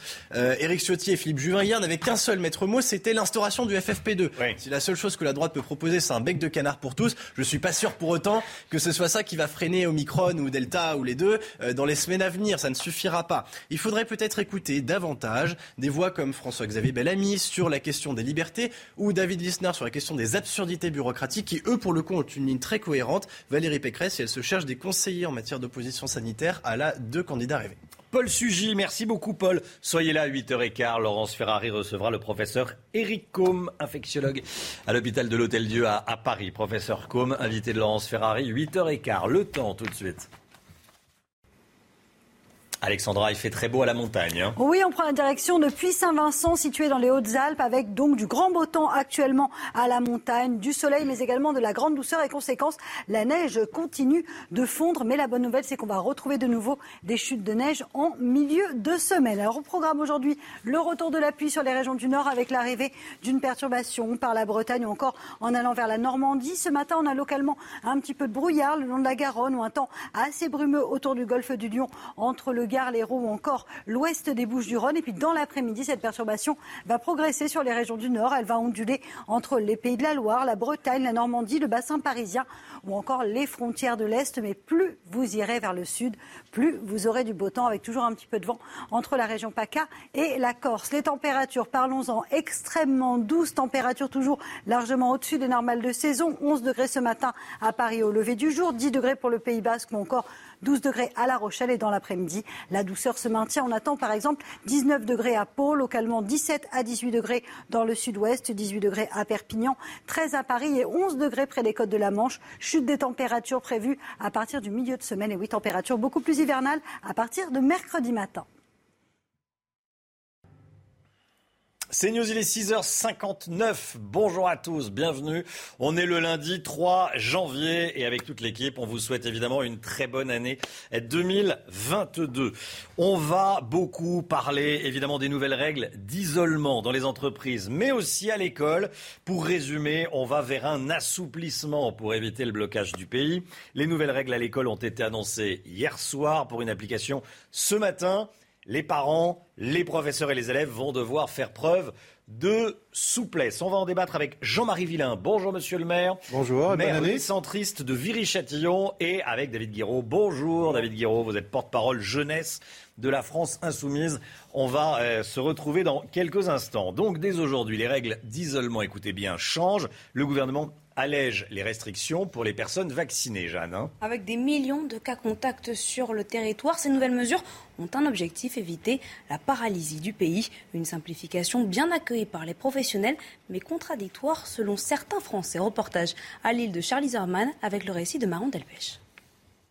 Dans cette brasserie lilloise, pas de cas de Covid ni de cas contact pour l'instant. Les 13 salariés ont été épargnés par le virus, mais à l'annonce de l'assouplissement des règles d'isolement, la prudence reste le maître mot pour le gérant. Je pense que c'est une bonne chose. Euh, on pense ça avec, plaisir, mais euh, on a appris à être méfiant. Donc euh, on ne sait pas comment l'épidémie va, va évoluer et donc on est très très prudent. La suppression de l'isolement pour les cas contacts vaccinés et la réduction de la durée des quarantaines devraient faciliter le quotidien des restaurateurs. Car pour faire tourner cette brasserie, le gérant doit compter sur la totalité de son staff, alors que le secteur fait face à une pénurie de main-d'œuvre. Mais ces nouvelles règles ne font pas l'unanimité. L'avis des Lillois diffère sur la question. On réduit de plus en plus là où euh, on a encore quelques personnes qui sont réticentes et qui ne respectent pas toujours euh, le port du masque ou les gestes barrières. Donc euh, moi, réduire les jours, non. Il aurait peut-être été préférable de d'envisager dès le mois de décembre des mesures un petit peu plus restrictives. Réduire la période d'isolement, ça permet de maintenir l'activité économique en particulier, en restant prudent sur les contaminations à venir. Avec ces nouvelles règles, le gouvernement entend éviter tout phénomène de paralysie. Nouvelles règles au travail, nouvelles règles dans les transports en commun. Sibylle Delettre avec nous sur le plateau. On va tenter d'y voir un petit peu plus clair. Faut suivre. Hein. Et vous êtes euh, extrêmement euh, précise et concrète, Sibylle. Beaucoup de changements qui s'appliquent à partir de ce matin. Hein. Alors déjà, la quarantaine est allégée pour les vaccinés. Elle passe de 10 jours à 7 jours et même à 5 jours en cas de test négatif et d'absence de symptômes depuis 48 euh, heures. Si vous êtes cas contact et vacciné, il n'y a plus d'isolement mais des tests réguliers à faire. Si par contre vous n'avez pas de schéma vaccinal, complet. L'isolement reste de 10 jours et si vous êtes positif, il n'est euh, que de 7 jours si vous n'avez pas de symptômes et un test négatif. 7 jours aussi euh, d'isolement si vous êtes cas contact. Dans les entreprises, le télétravail, c'est son grand retour. Il devient obligatoire au moins trois jours par semaine avec une amende de 1000 euros par salarié prévue s'il n'est pas appliqué. Autre grand changement qui concerne cette fois les plus petits. Le port du masque redevient obligatoire à partir de 6 ans dans les lieux publics. On passe au bar et au restaurant. Là, il va falloir être assis pour consommer obligatoirement et c'est aussi la fin du pop-corn au cinéma car la vente et la consommation euh, de nourriture est interdite dans les cinémas, les théâtres mais aussi dans les transports avec une tolérance déjà annoncée par la SNCF pour se euh, désaltérer ou pour nourrir les jeunes enfants. Enfin, c'est le retour des jauges, 2000 personnes en intérieur, 5000 à l'extérieur. Tout le monde devrait être assis avec une exception pour les meetings politiques. Merci beaucoup, Sybille. Dans les écoles aussi, la rentrée est synonyme de nouveauté en termes de restrictions sanitaires. Le ministre de l'Éducation nationale l'a annoncé hier soir. Voici les nouvelles règles. Hein. Attention, c'est pas toujours ça. Donc suivez bien, on va essayer d'être le plus concret possible. Si un cas est positif dans une classe, tous les élèves doivent passer un test antigénique ou PCR le jour même, puis deux jours après, puis quatre jours après la, détection du premier cas Covid. Alors si le résultat est négatif, l'écolier peut retourner en classe. Pour les élèves positifs, en revanche, c'est radical, isolement pendant une semaine, sauf en cas de test négatif au cinquième jour de l'isolement. Dans ce cas, l'enfant peut retrouver ses camarades. Évidemment, l'objectif, c'est de garder le plus possible les écoles ouvertes. Voilà, vous avez été euh, très clair, hein, Jeanne, mais c'est vrai qu'il faut suivre. Hein. faut suivre, faut suivre. Jean-Marie Villain, David Guiraud, rebonjour à, tous les deux. Ces nouvelles règles à l'école annoncées hier soir euh, euh, pour ce matin, monsieur le maire, ça, risque d'être la grande pagaille ou pas? De, toute façon, ça va être la, grande pagaille, tout simplement parce qu'on a déjà pratiquement, euh, je crois, une dizaine de classes qui sont euh, sans, remplaçants de, professeurs et d'enseignants dans la ville, sur 70 classes. Sur 70 classes de la ville. Donc de toute façon, déjà, il y a ce problème-là. Une sur sept. Voilà. Une sur sept. Une sur sept. En tout cas, c'était le chiffre que j'avais vendredi soir vendredi soir. un week-end est passé là-dessus. Ce week-end, ce qui s'est passé. Vous pourriez avoir de nouveaux chiffres en arrivant euh, par texto. J'ai une réunion dans, trois quarts d'heure sur le, sur le sujet, justement, avec toute la direction générale. Et puis, il y, a, encore, y a encore autre chose. C'est que on, va demander des attestations sur l'honneur. Non, mais vous imaginez un petit peu. Alors, sans compter le fait que c'est hier soir, un dimanche soir, qu'on nous annonce des nouvelles, de, nouvelles mesures pour un lundi matin. Euh, il y a 2000 enfants qui vont à l'école, 2000, 2000, élèves, 2000 élèves pardon, à, à Viry-Châtillon. Euh, comment voulez-vous que tout puisse se mettre en place euh, Le périscolaire, qui va, qui va vérifier le matin s'ils ont bien fait les tests, s'ils ont l'attestation sur l'honneur? Est-ce que c'est les personnels communaux Est-ce que c'est euh, les enseignants qui vont, devenir, qui vont venir un petit peu plus tôt? Comment ça va se passer dans les cantines? Sincèrement, il euh, y, a des mesures à prendre. Moi, je comprends que le ministre doit prendre puisse prendre des mesures, mais je pense que ça fait 15 jours qu'on est en vacances là, enfin qu'il y a les vacances euh, scolaires. On aurait peut-être pu y penser un petit peu avant. Se réveiller un petit peu plus tôt. Oui, un petit peu plus tôt. David Guiraud. Bah, c'est un manque de respect. Franchement, publier des nouvelles consignes un jour avant la rentrée des classes, c'est un manque de respect. C'est quoi le signal qu'on envoie aux professeurs? Et aux familles euh, des élèves, parce que je veux dire, les gens, ils s'inquiètent quand même. Hein. Les élèves, bon, on sait que c'est pas très grave, mais ils ont des familles, ils ont des grands-parents, ils ont des parents, euh, ils ont des gens qui peuvent avoir des comorbidités. C'est quoi cette manière de faire? Dans le Parisien, en plus? C'est même pas sur des canaux euh, officiels de l'éducation nationale, c'est dans le Parisien qu'ils font ça. C'est quoi le canal officiel de l'éducation nationale? Ça aurait été dans un journal. Ils ont des journaux internes, oui. Oui, ils ont des journaux internes. Alors ça aurait pu être autre chose, mais enfin, je veux dire, là, comme ça, là. Mais ça, mm. ça, se fait pas, en fait. Moi, je, je dis juste ça parce qu'il y a des priorités les, professeurs, ça fait deux ans qu'ils disent qu'il y a euh, notamment le SNES-FSU, qui est une des organisations représentatives, qui nous dit qu'il y a euh, un capteur de CO2 toutes les 30 euh, ou 40 classes dans les écoles. Peut-être qu'il faudrait avoir plus de capteurs de CO2 pour voir si l'espace est bien ventilé. Des purificateurs d'air, ça c'est une autre des solutions. Enfin, je veux dire, il y a des choses qui sont pas dures à faire. Distribuer des masques mmh. FFP2 s'il y a besoin, vous en avez parlé tout à l'heure dans votre journal. Enfin, ça c'est des choses qui sont pas dures à réaliser, qui n'ont toujours pas été faites. Et à la place de ça, on dit quoi aux profs? On leur dit, vous n'allez pas prendre votre café debout dans la salle des profs. C'est ça la nouvelle consigne. Est-ce qu'au final, ça ne va pas ranger les parents, en réalité? Parce qu'en clair, on assouplit les règles et tous les enfants vont à l'école et on extrait uniquement les enfants malades et qui sont positifs. Il faut bien les travailler. malades et ceux qui, euh, ceux, qui seront malades pourront peut-être euh, malgré tout revenir à l'école puisque une attestation sur l'honneur, comme quoi deux jours après on va faire un premier test, puis quatre jours après, si j'ai bien compris. Vous pensez que les parents je vous ai bien suivi, des fausses attestations euh, pour envoyer leurs petits. si, les parents ont vraiment envie d'aller travailler, si pour eux c'est indispensable d'aller travailler, tout simplement. Bah, je, crains fort qu'on se retrouve avec quand même des, enfants contaminés euh, en classe. Non, et puis, puis il, faut, il faut penser à tout le monde dans l'école. Je pense beaucoup aux surveillants. On n'en parle jamais parce que c'est eux qui sont souvent au contact des jeunes et qui sont souvent laissés à l'abandon en termes de consignes. Vous avez les infirmiers. à l'abandon, euh, Je vous assure qu'ils ne savent pas quoi faire. Bah oui, ils sont là, euh, ils ont pas. Enfin, c'est difficile pour un chef d'établissement même de savoir quoi faire. Vous avez les instructions qui tombent la veille. Oui, le, matin. non, mais sérieusement. Et vous avez autre chose. Vous avez les infirmiers, et les infirmières scolaires. Moi, je me souviens de manifestations. J'ai fait des manifestations en juin. C'était il y a plusieurs mois. Les infirmiers, et les infirmières scolaires, il y en a même pas un par établissement. Qui va faire les tests? Pourquoi est-ce qu'il n'y a pas des, petits chapiteaux avec des gens qui va faire les tests, Ce sont les parents. qui payent le premier test et on leur on leur euh, ah on leur donne les deux autres. Voyez le problème que ça peut La collectivité paye les deux autres. Est-ce que ça serait pas plus simple si on n'avait pas une école à taille humaine où il y avait par, où, par exemple il y a juste au moins un infirmier par établissement. Aujourd'hui, les infirmiers scolaires, ils doivent faire deux, trois, quatre établissements différents dans, dans, dans la semaine. C'est pas normal que ça peut pas se passer bien. Vous comprenez que ça peut pas se passer bien dans ces cas-là. Vous avez un élève qui a des symptômes. Vous savez, je dis ça parce que L'infirmerie scolaire, c'est le premier service de santé euh, de proximité pour les gamins. Je veux dire, c'est des millions de consultations chaque année. Qui n'est pas passé par Justement, si vous, si vous avez un gamin qui a des symptômes, vous en rendez compte le jour même, il va mm. voir l'infirmier. Et s'il n'y a pas d'infirmier, on fait comment? Eh ben, il doit partir alors que ça se trouve, il n'a pas, euh, ça se trouve, il a pas le Covid. Jean-Marie Villain, monsieur le maire. Je pense tout simplement que c'est un manque de préparation. Encore une fois, on prend les choses au dernier moment. Ça fait, ça fait une quinzaine, quinzaine de jours qu'on aurait pu commencer à réfléchir, à imaginer. Tout le monde sait que cette, enfin, tout le monde savait à ce moment-là que l'épidémie était, était croissante. Il fallait prendre des décisions tout de suite. Il y a un moment donné, il faut avoir un peu de courage. Alors, les Français que... pouvaient comprendre au début, et vous pensez que là, euh, malheureusement pour le gouvernement, à trois mois de la présidentielle, commence à en avoir un peu ras la casquette et de ce, de ce. Les Français, ils aiment bien comprendre, ils aiment bien, ils aiment bien qu'on les, euh, les, prenne pas, qu'on les prenne pas pour des billes au dernier moment, et mmh. puis qu'on leur mette les, les qu'on les mette devant le fait accompli.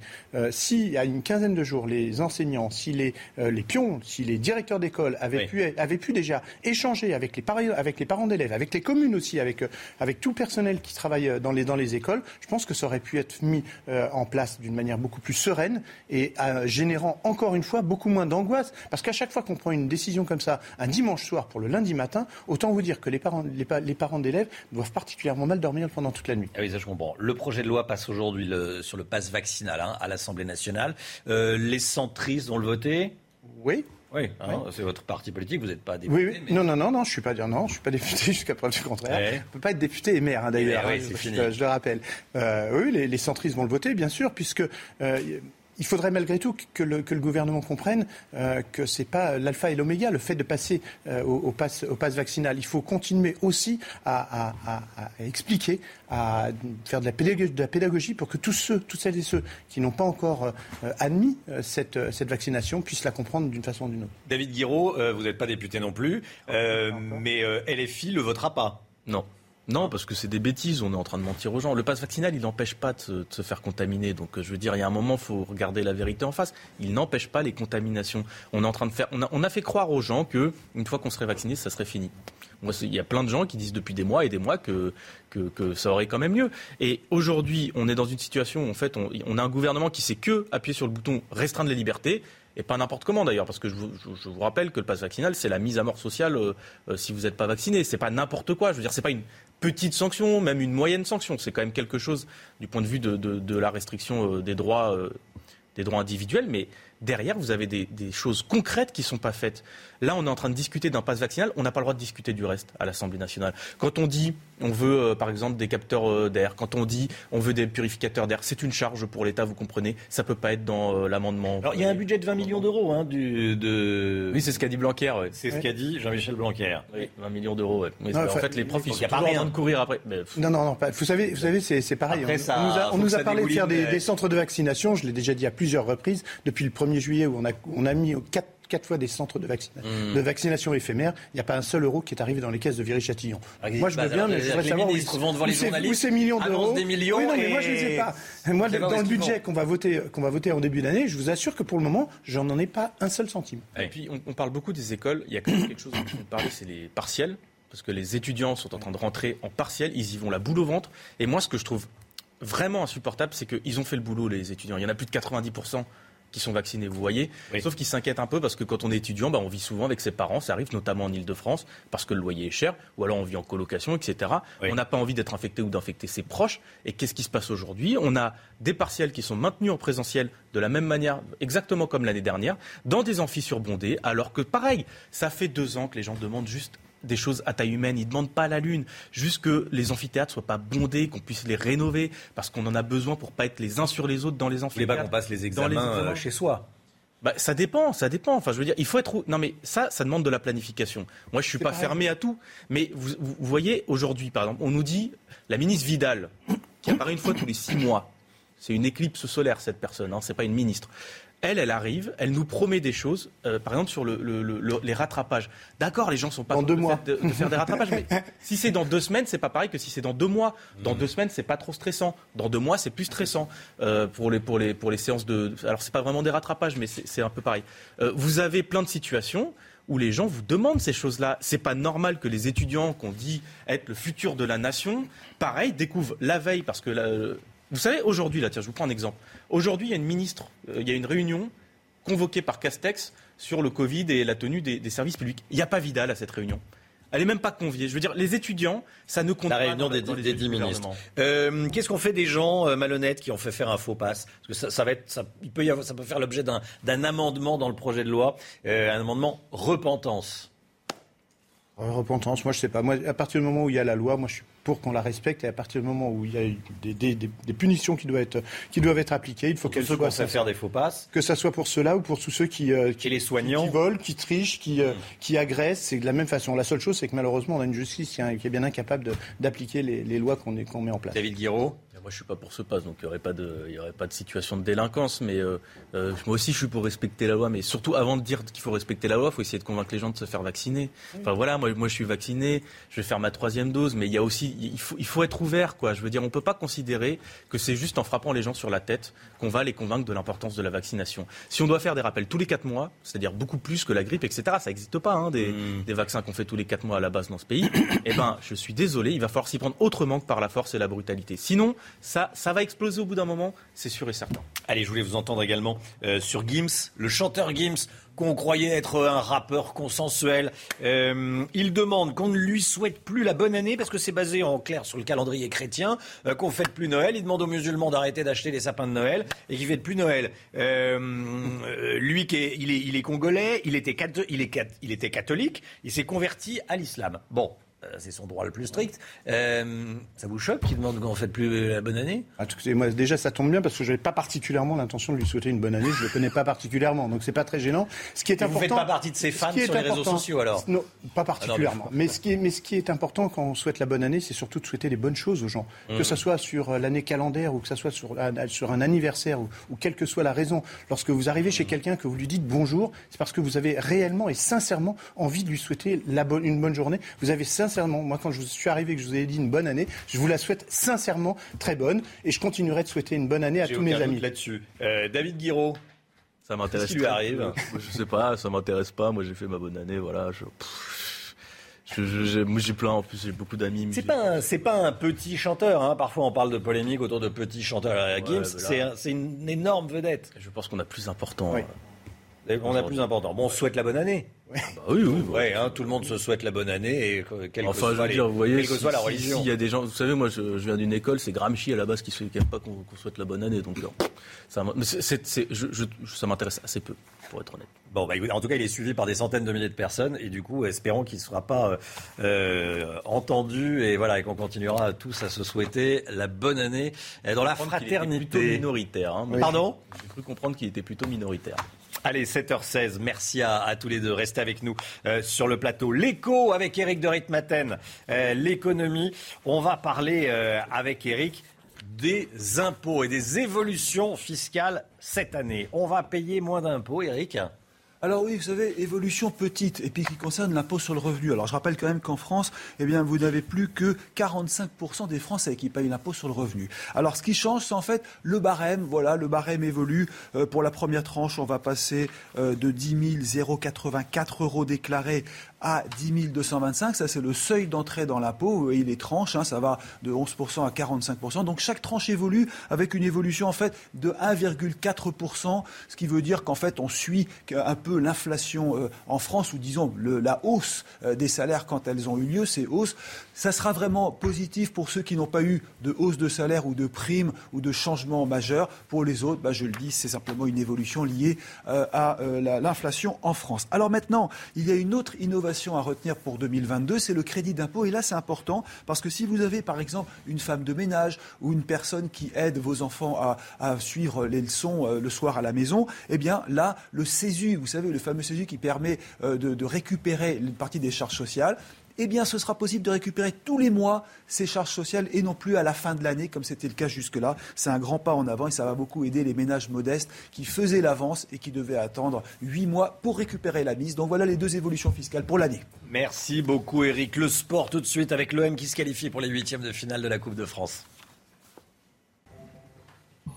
Marseille qui a battu Chauvigny 3 buts à 0. Les Chauvinois y ont cru pendant les 30 premières minutes, puis après la réalité du sport est, revenue. Hein. Forcément, les joueurs marseillais n'ont pas tremblé, aucune occasion concédée, une domination sans faille. Cap donc sur les huitièmes de finale de la Coupe de France pour l'OM. Le tirage au sort se déroulera demain, juste avant la dernière affiche, lance Lille prévue à 21h. CNews, il est 7h18. Merci d'être avec nous. Merci d'avoir choisi CNews en ce lundi 3 euh, janvier. C'est le début de l'année. Euh, certains d'entre vous reprennent le chemin, qui de l'école, qui euh, du travail. Bon courage si vous reprenez aujourd'hui. Les radars sonores, on connaît tous les radars qui contrôlent notre vitesse. Maintenant, il va y avoir des radars sonores. Un PV si vous faites trop de bruit en voiture ou en, moto, j'allais dire en mobilette. Bon, en scooter. Bon, on va en parler avec vous, Pierre Chasseret. Bonjour Pierre. Bonjour. Et à tout de suite. Rendez-vous avec Pascal Pro dans l'heure des pros, du lundi au vendredi de 9h à 10h30. CNews, 7h24, la voiture. Avec vous, Pierre Chasseret, on parle des automobilistes. C'est la rentrée et dès demain, sur les routes des Yvelines, donc près de Paris, en banlieue parisienne, euh, un tout nouveau type de radar va arriver sur nos routes, Pierre. Hein. Un radar anti-bruit, Romain, on en parlait hein, il y a quelques semaines. Eh bien, ça y est, il entre en activation dès demain. C'est sur la route départementale 36 du côté de Saint-Lambert dans les Yvelines. Alors là, il y en a beaucoup qui se disent, c'est pas pour nous. Attention, il va être déployé ce radar. On a déjà la liste des sept autres communes qui vont déployer ce radar en passant par Paris, par Toulouse. On va aller un petit peu du côté de Bron dans le Rhône, en région parisienne aussi. Ça, ce sont les premières villes romains. Objectif avoué de ce radar, lutter contre les deux roues trop bruyants, notamment les quads et puis les petits deux roues qui seraient débridés. Alors, sur le papier, ça paraît plutôt populaire. Parce qu'effectivement, parfois, il y a des mobilettes, des, scooters qui font ou des motos qui font, ou des voitures d'ailleurs, mmh. qui font un bruit monstre. Et eh ben franchement, oui, et ça dérange, ça dérange. Sur le papier, c'est populaire. On a même mmh. une étude. 87% des habitants d'Île-de-France, notamment, considèrent qu'il faudrait durcir un petit peu les sanctions sur les deux roues qui sont beaucoup trop bruyants. Alors, sur le dispositif, dans un premier temps, premier semestre 2022, comment ça va fonctionner? On va prendre les mesures avec trois marques de radar qui seront posées le long des routes des huit villes que je vous ai présentées. Et puis on va attendre un petit peu. Ensuite, deuxième partie de l'année, sur le deuxième semestre 2022, ce sera la sanction. Là, le montant de l'amende, il est déjà prévu. Ce sera 135 euros.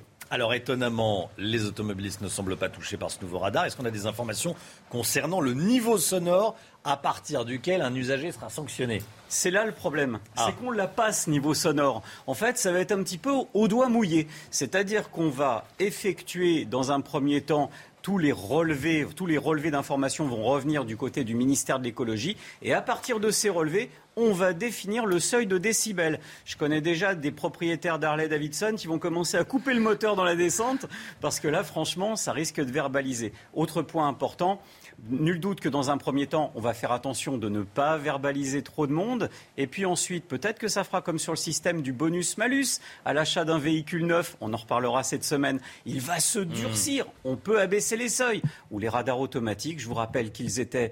Euh, deux tiers des Français étaient favorables à l'instauration de ces radars. Et aujourd'hui, on voit ce que ça donne. Tout le monde a cotisé. Donc moi, quand j'entends radar, quel qu'il soit, même anti-bruit, j'ai les oreilles qui bourdonnent. Pierre Chasseret, merci Pierre. On va y revenir à 8h30. Il est 7h27 le temps, votre météo, et on commence avec la météo des neiges.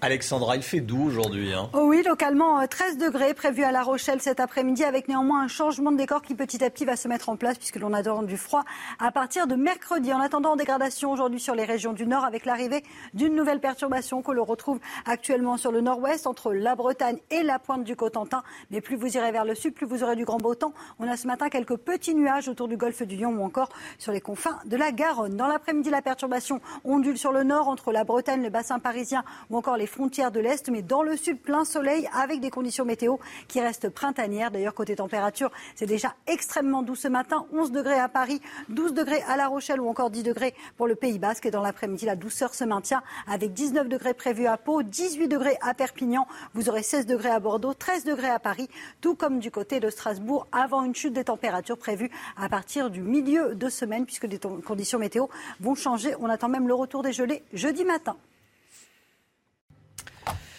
C'est News, il est 7h30 pile. Bienvenue à tous. Merci d'être avec nous. Éviter une nouvelle catastrophe dans les entreprises et un blocage de l'économie à cause de l'épidémie. Le gouvernement assouplit les restrictions. On va en parler à 7h50 avec Jean-Eudes Duménil, secrétaire général de la Confédération des petites et moyennes entreprises. Il sera en direct avec nous.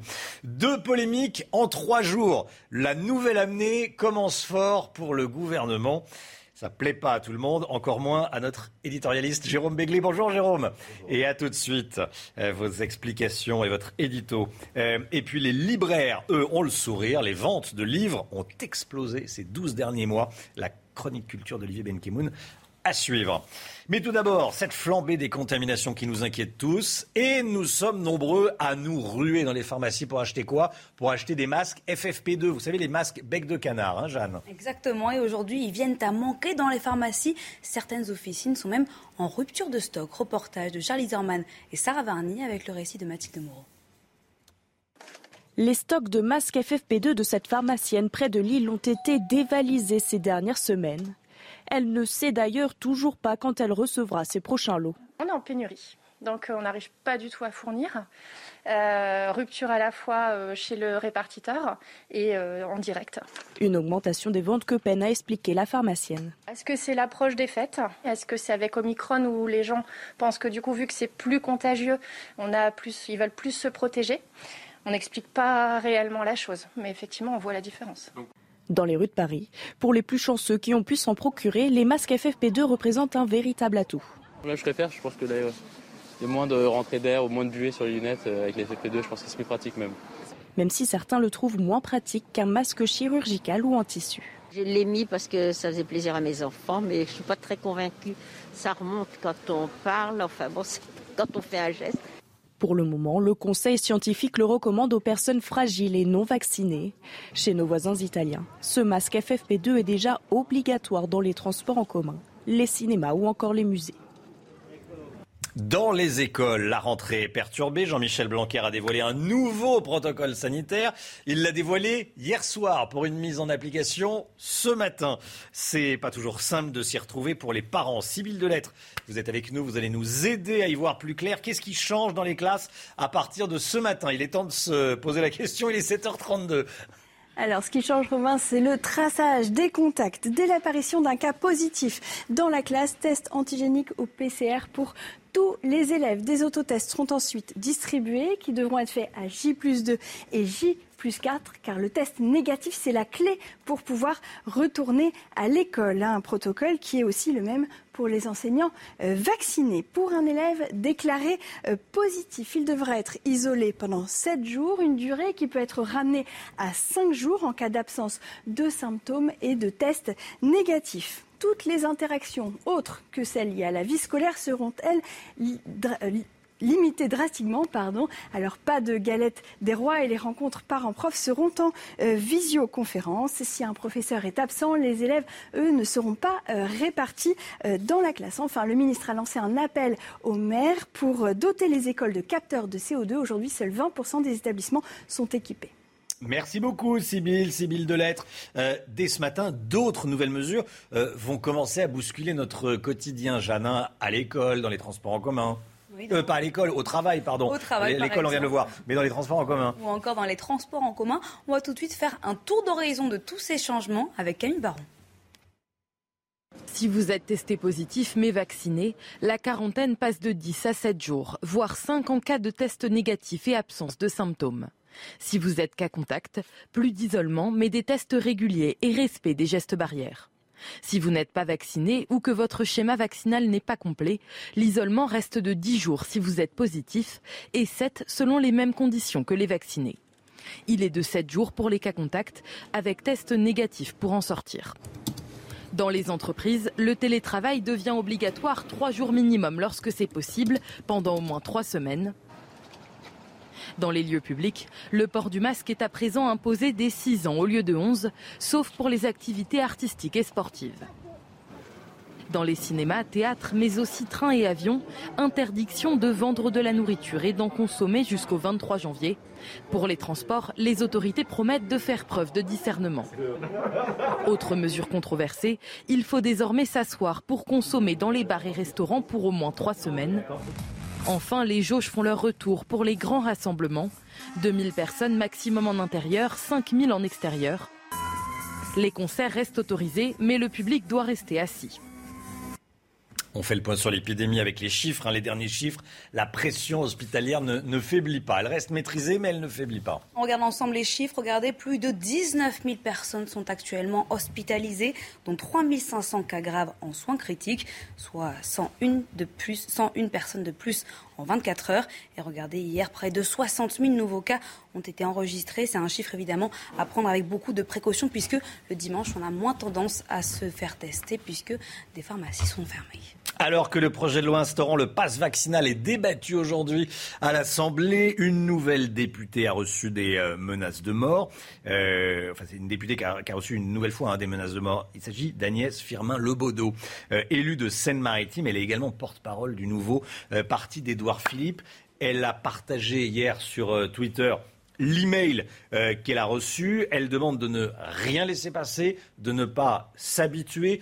C'est d'une extrême violence. Est-ce que c'est la bonne solution que de médiatiser euh, ces menaces? Porter plainte, oui, évidemment. Euh, Paul Sugy, est-ce que c'est la bonne solution de, de- que de médiatiser ces, ces menaces? La médiatisation a au moins un avantage, c'est qu'elle permet de prendre conscience de l'ampleur du phénomène. Euh, Mm. ce week-end, on voyait, et elle n'était pas la seule, cette députée, on voyait beaucoup d'autres députés partager Bien des messages du même acabit. D'ailleurs, on se demandait si ce n'étaient pas certains des mêmes auteurs, tellement les, les- les mots étaient proches. Et on s'est rendu compte, euh, en fait, d'un phénomène tristement banal, hein, puisque les députés sont, hélas, très souvent victimes de ce genre de messages courageusement anonymes. Euh, et euh, ça permet de prendre conscience d'un phénomène qui reste effectivement très largement impuni. Aurore Berger l'a rappelé dans cette réunion au JDD.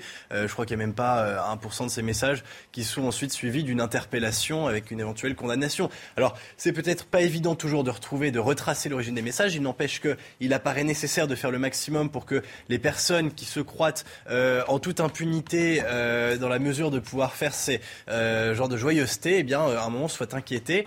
Euh, ça contribue à rendre le débat complètement délétère. Malheureusement, la conversation civique en France n'avait pas besoin de ça. Il y a une violence qui existe en politique, qui n'est pas seulement le fait de ces messages euh, de menaces, mais qui est peut-être aussi le fait d'un affaiblissement général du niveau qui fait que ça confine beaucoup plus facilement à l'invective, voire aux menaces. Et derrière, il y a quand même un phénomène politique qui est en jeu, c'est-à-dire que même si c'est exprimé d'une façon extrêmement désagréable et condamnable, l'Assemblée nationale, aujourd'hui, on lui reproche d'être un petit peu trop complaisante à l'égard des mesures de la majorité. Ça montre en tous les cas que les députés aujourd'hui n'ont plus la cote. Merci beaucoup, euh, Paul Sugy. C'est vrai que les auteurs sont d'une lâcheté crasse. Euh, Agnès Firmin Lebaudot, l'élu de Seine-Maritime qui a reçu ces, ces menaces anonymes, euh, sera en direct avec nous à 8h30. Jérôme Béglé. Euh, Jérôme, nous ne sommes que le 3 février et déjà... Euh, jan- janvier. Oui, mais alors moi je vais trop vite. 3 janvier. Et déjà deux polémiques. 1er janvier, 2 janvier, 3 janvier, et déjà deux polémiques viennent gâcher la rentrée de l'exécutif, Jérôme. hein. Oui, la France a pris la présidence du Conseil européen le 1er janvier. Et voilà qu'Emmanuel Macron s'est déjà pris les pieds dans une polémique qu'il a lui-même contribué à déclencher et qu'il a perdue. Mais quelle idée de faire flotter le drapeau européen sous l'arc de triomphe de l'étoile le monument est à la fois euh, le symbole des victoires napoléoniennes contre les grandes puissances européennes, l'Autriche, l'Italie, la Prusse, la Russie. Mais à ses pieds brûle la flamme du tombeau du soldat inconnu, une sépulture installée depuis le 11 novembre 1920 pour commémorer symboliquement l'ensemble des soldats qui sont morts pour la France au cours de notre histoire. Une initiative politiquement maladroite, historiquement contestable et surtout contraire à la loi. Un décret datant du 4, novembre, 4 mai 1963 autorise le pavoisement des couleurs euh, aux couleurs de l'Europe, je cite, dès lors qu'il se fait en association avec les couleurs françaises et à condition que le drapeau européen soit placé à droite du drapeau français. Bref, l'initiative du gouvernement se trouvait donc en contradiction avec l'une de ces règles. Maintenir le drapeau étoilé, c'était prendre le risque que la justice fasse droit au recours en annulation que Marine Le Pen comptait déposer devant le Conseil d'État. Donc subir un camouflet politique très lourd de sens. Du coup, piteusement, on a retiré dimanche à l'aube l'objet du courroux et de la discorde. La polémique sera sans doute vite oubliée, mais elle a donné du grain à moudre aux droites qui se sont retrouvées dans ce combat qui n'a rien d'anecdotique et qui en dit long sur la conception de l'histoire et de ses symboles de la part de l'Élysée et de quelques ministères. Donc visiblement, le gouvernement n'avait pas relu le décret du 4 mai euh, 1963. Autre polémique du week-end, Jean-François Delfrécy et Agnès Buzyn figurent dans la promotion du Nouvel An de la Légion d'honneur. Mais quelle idée d'aller décorer ces deux-là? Delfrécy et Buzyn sont souvent décrits comme des hauts fonctionnaires épris d'éloges, de breloques, de considérations, de médailles. Leur promotion dans l'ordre de la Légion d'honneur, chevalier pour Agnès Buzyn et commandeur pour le prometteur Delfrécy, n'arrangera vraiment pas leur réputation. Sachez que pour euh, les honneurs, pour les ressortissants français, le contingent de commandeurs de l'ordre national de la Légion d'honneur pour la période du 1er janvier 2021 au 31 décembre 2023 est fixé à 35 à titre civil. 35 en trois ans seulement. Et on trouve le moyen d'en donner une de ces breloques au professeur Delfrécy. Y avait-il urgence à les décorer au moment où la politique sanitaire et vaccinale euh, du pays est très discutée? Et souvenez-vous des déclarations de l'ancienne ministre de la Santé, qui avait affirmé qu'elle avait tout compris euh, de la crise euh, qui s'annonçait, de la gravité du coronavirus qui arrivait et du désastre humain que serait le Covid au moment où elle a quitté son ministère de la Santé. Récompense-t-on un, gé- un général déserteur Surtout quand celui-ci subit quelques semaines plus tard une cuisante défaite au municipal à Paris. Alors sans doute, Emmanuel Macron, Jean Castex et Olivier Véran voulaient montrer à Agnès Buzyn qu'il la soutenait au moment où celle-ci, euh, euh, où la Cour de justice de la République lui cherche noise. Mais il y avait assurément mieux à faire que de distribuer une Légion d'honneur qui, loin de la rasséréner, l'expose un peu plus. Maladresse, provocation même pas assumée jusqu'au bout, amateurisme, République des copains, tout ce qu'on reproche à Macron est concentré dans ces faux pas, aussi inutiles qu'incompréhensibles. Là aussi, la majorité va devoir euh, se défendre et éteindre un incendie qu'elle a elle-même allumé. À moins de 100 jours de la présidentielle, c'était vraiment une bêtise à éviter. Jérôme Béglé, merci Jérôme. Agnès Buzyn, général déserteur. Hein. Bah, au moment où elle quitte, vous savez, la fameuse interview qu'elle donne au Monde, où elle dit que quand elle abandonne le ministère de la Santé, elle sait déjà que ça va être euh, une crise mondiale. Hmm. C'est quand même bizarre comme comportement. Elle était partie pour prendre la mairie de Paris. Avec le succès qu'on sait. Avec le succès qu'on sait. Merci euh, Jérôme. Allez, l'écho tout de suite. Euh, c'est une information capitale. Est-ce qu'on peut me dire en régie s'il y a une petite publicité on enchaîne tout de suite, c'est formidable. L'énergie nucléaire en passe d'être reconnue énergie d'avenir, énergie verte. Le nucléaire en passe d'être qualifié d'énergie propre, verte par l'Europe. C'est euh, une information capitale. L'Europe doit donner son accord dans les jours qui viennent. Un sacré tournant. C'est une chance pour la France, Eric de Maten. Hein. Ah oui, c'est vraiment une chance. Et alors surtout pour euh, les Verts hein, qui étaient vent debout contre, contre le nucléaire. Là, c'est un camoufle. On ne peut pas dire autre chose. Euh, vous savez qu'il y a encore quelques mois, on était prêt à enterrer l'atome, comme on dit. Eh bien là, si l'Europe vraiment valide ce label vert, donc les 27 doivent bien sûr le valider, eh bien, on sera parti pour des subventions pour des aides à la rénovation des centrales existantes, rénovation des, réacteurs. Hein. Vous savez qu'on en a beaucoup en France. Donc c'est vrai que pour la France, c'est très favorable.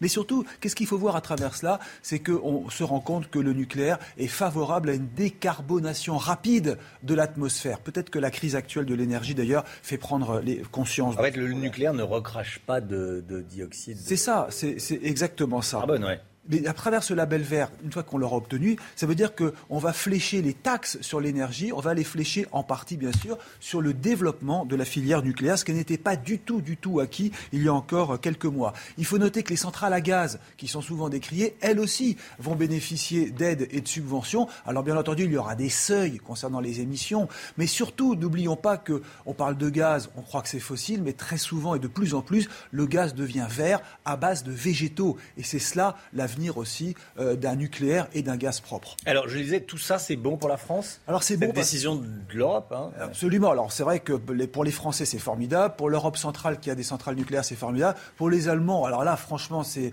un, sacré coup. Hein. parce que vous savez qu'ils ont fermé ce week-end trois réacteurs supplémentaires. Il n'en reste plus que trois en service. Là, pour les Allemands, c'est vraiment euh, effrayant. Donc ça veut dire qu'ils vont devoir accélérer les investissements ou se tourner vers, euh, vers le gaz, hein, qui est d'ailleurs fourni par les Russes, il ne faut pas l'oublier, hein, puisque la plupart des centrales au gaz euh, bénéficient du gaz russe. Et puis en France, positif, parce que vous avez 3000 PME qui sont concernés. Ça va leur donner, d'après les chiffres hein, de la filière nucléaire, un siècle de travail si cela est validé. Et les EPR dont on parle, les fameux euh, centrales, vous savez, à eau pressurisée, eh bien là, il y a des contrats pour 46 milliards d'euros. Alors que retenir de tout cela? Eh bien qu'il s'en est fallu de peu pour enterrer ce que le général de Gaulle avait mis en place il y a des années, hein, dans les années 50-60, déjà de lancer la France dans un programme nucléaire. On aurait pu tout enterrer. Finalement, non. Si ce label arrive, ce sera de l'argent pour aller plus loin. Maintenant, je terminerai par là, ça veut dire aussi que ça repose sur une responsabilité humaine très très forte, hein, Romain.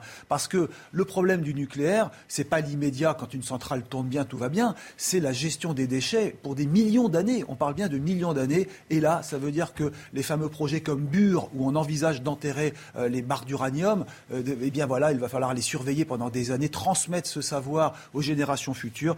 Euh, c'est peut-être ça, justement, ce risque qui fait peur à tout le monde avec le nucléaire. Merci beaucoup, Eric. Euh, les ventes de livres explosent en ce moment. On voit ça avec Olivier Benkemoun. Olivier Benkemoun avec nous. Bonjour Olivier. La bonne année. Eh ben la bonne année, très bonne année, hein, très bonne année à, tous évidemment. 2011, 2021, décidément j'ai 2021. Pas envie, d'y aller. 2021, hein. année record pour les ventes de livres. Bah, C'est-à-dire qu'on lit de plus en plus? Ouais, et si on s'y attendait, avec les confinements, avec les plateformes, avec le numérique, on se disait que le, livre c'est ringard, Monsieur Desarts, mais pas du tout, euh, pas du tout. Euh, plus 19 de ventes, plus 19%, ça fait 480 millions d'exemplaires. Donc 2021 par rapport à 2020. Ouais, c'était vraiment une, une, année, une année record. Et ce sont les lecteurs qui se sont régalés, comme euh, Bernard, comme Daniela, comme vous, peut-être, écoutez. Pendant le confinement, étant donné qu'on était incapable d'aller à droite à gauche, d'assister à des concerts, euh, voir des expositions, eh bien évidemment, je lisais plus, hein, ça c'est sûr. Je lis plus lentement. Voilà. Je prends plus de temps de me poser. Ça, c'est vrai. Voilà, qu'est-ce qu'elle dit cette dame? On a plus de temps, on a plus de temps pour se poser, peut-être pour découvrir d'autres. Alors gros choix, très vaste. Il suffit d'ailleurs de, regarder dans, dans, les rayons des, euh, des, des, librairies. Euh, on va regarder dans, dans, dans un instant le, le classement. C'est pas vraiment une surprise le premier. Alors tout domaine confondu, un roman, tout, etc. C'est quoi? Bah, C'est le concours. Non. C'est une bande. Bravo. Il l'a, le Gaulois. Il l'a. un peu plus d'1,5 million d'exemplaires vendus en 2021. C'est le carton de 2021. il va encore sans, vente. Euh, la BD classique très bien vendue. Les mangas sont très bien vendus. 50 millions de mangas vendus cette, cette année. C'est ce secteur, c'est un secteur qui tire toute l'édition, il faut le dire, euh, sur le podium après Astérix, on va retrouver. Alors, on va retrouver, vous allez voir le, le, le podium. Le concours 2020, je parie. Non, Guillaume Musso, double, deux fois, pour deux livres. Il trust la deuxième et la troisième place. Alors, lui tout seul, c'est quasiment 800 millions d'exemplaires. 800 000, pas 800 millions, je vais un peu loin. Le prix Goncourt euh, arrive ensuite, 377 000 exemplaires. Éric Zemmour, 280 000. Voilà, 282 000. Et non seulement les Français ont lu, mais ils n'ont pas délaissé pendant la crise. Ça, c'est important, je voulais insister là-dessus. Leur librairie de quartier. Euh, qui n'était pas encore essentiel. On va écouter une libraire. Je pense que les gens sont revenus aussi aux vraies valeurs du commerce, faire en sorte que leur commerce euh, ne subisse pas plus la crise que ça. Et puis on était les seuls ouverts, donc euh, quand vous aviez besoin d'un livre, vous n'aviez pas 36 solutions non plus. Euh, on va chez notre commerçant, il l'a pas, on patiente, on va pas aller sur les grandes structures. Bah, c'est vrai, ils sont allés dans les librairies de quartier et puis dans leur supermarché où il y a des rayons. Non, mais c'est vrai, c'est là où on a. Non, mais j'étais en train de dire oui, c'est vrai. La librairie de quartier, c'est formidable. Là, mais c'est très bien, bien sûr que c'est formidable. Dans, dans, la réalité. Euh, Vous n'aimez pas les librairies indépendantes Vous pas, pas, que j'aime, c'est pas que j'aime ou que j'aime pas. J'ai pas aimé ou pas aimé. Mais dans les faits, c'est vrai qu'on va souvent acheter dans, dans les, euh, dans les supermarchés. Pour la rentrée, pour, la rentrée 2022, record 545 romans. 500, là, maintenant, là, qui sortent au mois de janvier, c'est plus 9,5%, c'est du jamais vu depuis 7 ans. Et il euh, y, a, y, a, les gros blockbusters, ceux qui ne sont hmm. pas dans les concours, arrivent. Alors, on a beaucoup parlé de, de, de, de Welbeck, allez en. Euh, que... Jérôme Begley a chroniqué. Je vous en reparlerai en, avec un angle politique dans la semaine. Voilà. Euh, un barrage contre l'Atlantique, c'est le nouveau Beck BD qui arrive. Le nouveau Pierre Lemaitre qui a déjà eu euh, le, le, concours. Et puis, euh, qui sort cette semaine le David Fonkinos, numéro 2. Vous savez qui est le numéro 1 c'était l'acteur qui euh, a joué Harry Potter. Voilà. Donc là, il raconte le numéro 2, celui qui n'a pas eu le rôle dans le casting. Et c'est absolument génial. Voilà. On va, lire, on va lire en 2022. Ça, c'est ma promesse. Merci beaucoup. Je m'y engage. Super, je m'en vais. C'est News, il est 7h49. Restez bien avec nous. Nouvelles règles dans l'entreprise à partir de ce matin. On est avec Jean-Eudes Duménil de la CPME dans un instant. Quelles sont ces règles? Comment est-ce que les, chefs d'entreprise euh, vivent ces, nouvelles règles? Un peu assouplies On va voir ça dans, dans un instant. Restez bien avec nous sur CNews. À tout de suite.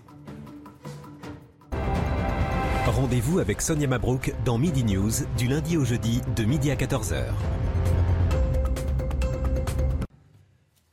C'est News, 7h55, bienvenue à tous. Les nouvelles règles, les nouvelles restrictions en entreprise entrent en application ce matin. On est en direct avec Jean-Eudes Duménil. Bonjour Jean-Eudes Duménil, merci euh, d'être avec nous. Bonjour. Vous êtes secrétaire général de la CPME et bonne année évidemment. Euh, est-ce qu'avec les nouvelles règles d'isolement, notamment la fin de l'isolement, si on n'est que, entre guillemets, cas contact, on va éviter le grand blocage des entreprises?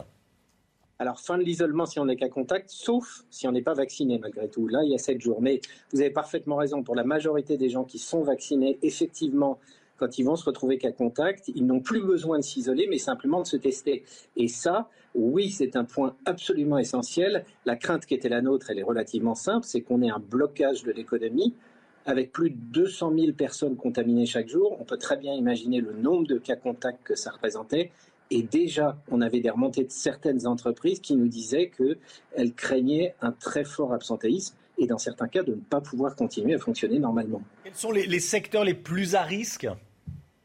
Bon, écoutez, c'est les transports, par exemple, euh, évidemment les services à la personne, et puis d'une manière générale, plus l'entreprise est petite, plus évidemment, elle risquait de se retrouver en situation de blocage. Quand vous avez trois personnes et qu'il y en a une ou deux qui peuvent être absentes pour cause de cas contact, bah, évidemment, l'entreprise peut plus tourner. Donc, euh, c'était les PME qui étaient euh, principalement en danger, et ce danger aujourd'hui s'éloigne. Et franchement, c'est une excellente chose. Excellente chose. Euh, vous ne craignez pas de l'absentéisme, de confort, j'allais dire, de, salariés qui se disent positifs alors qu'ils ne le sont pas? C'est moi qui ai un esprit tordu ou c'est quelque chose qui peut exister? Non, alors personne n'a un esprit tordu, bien entendu.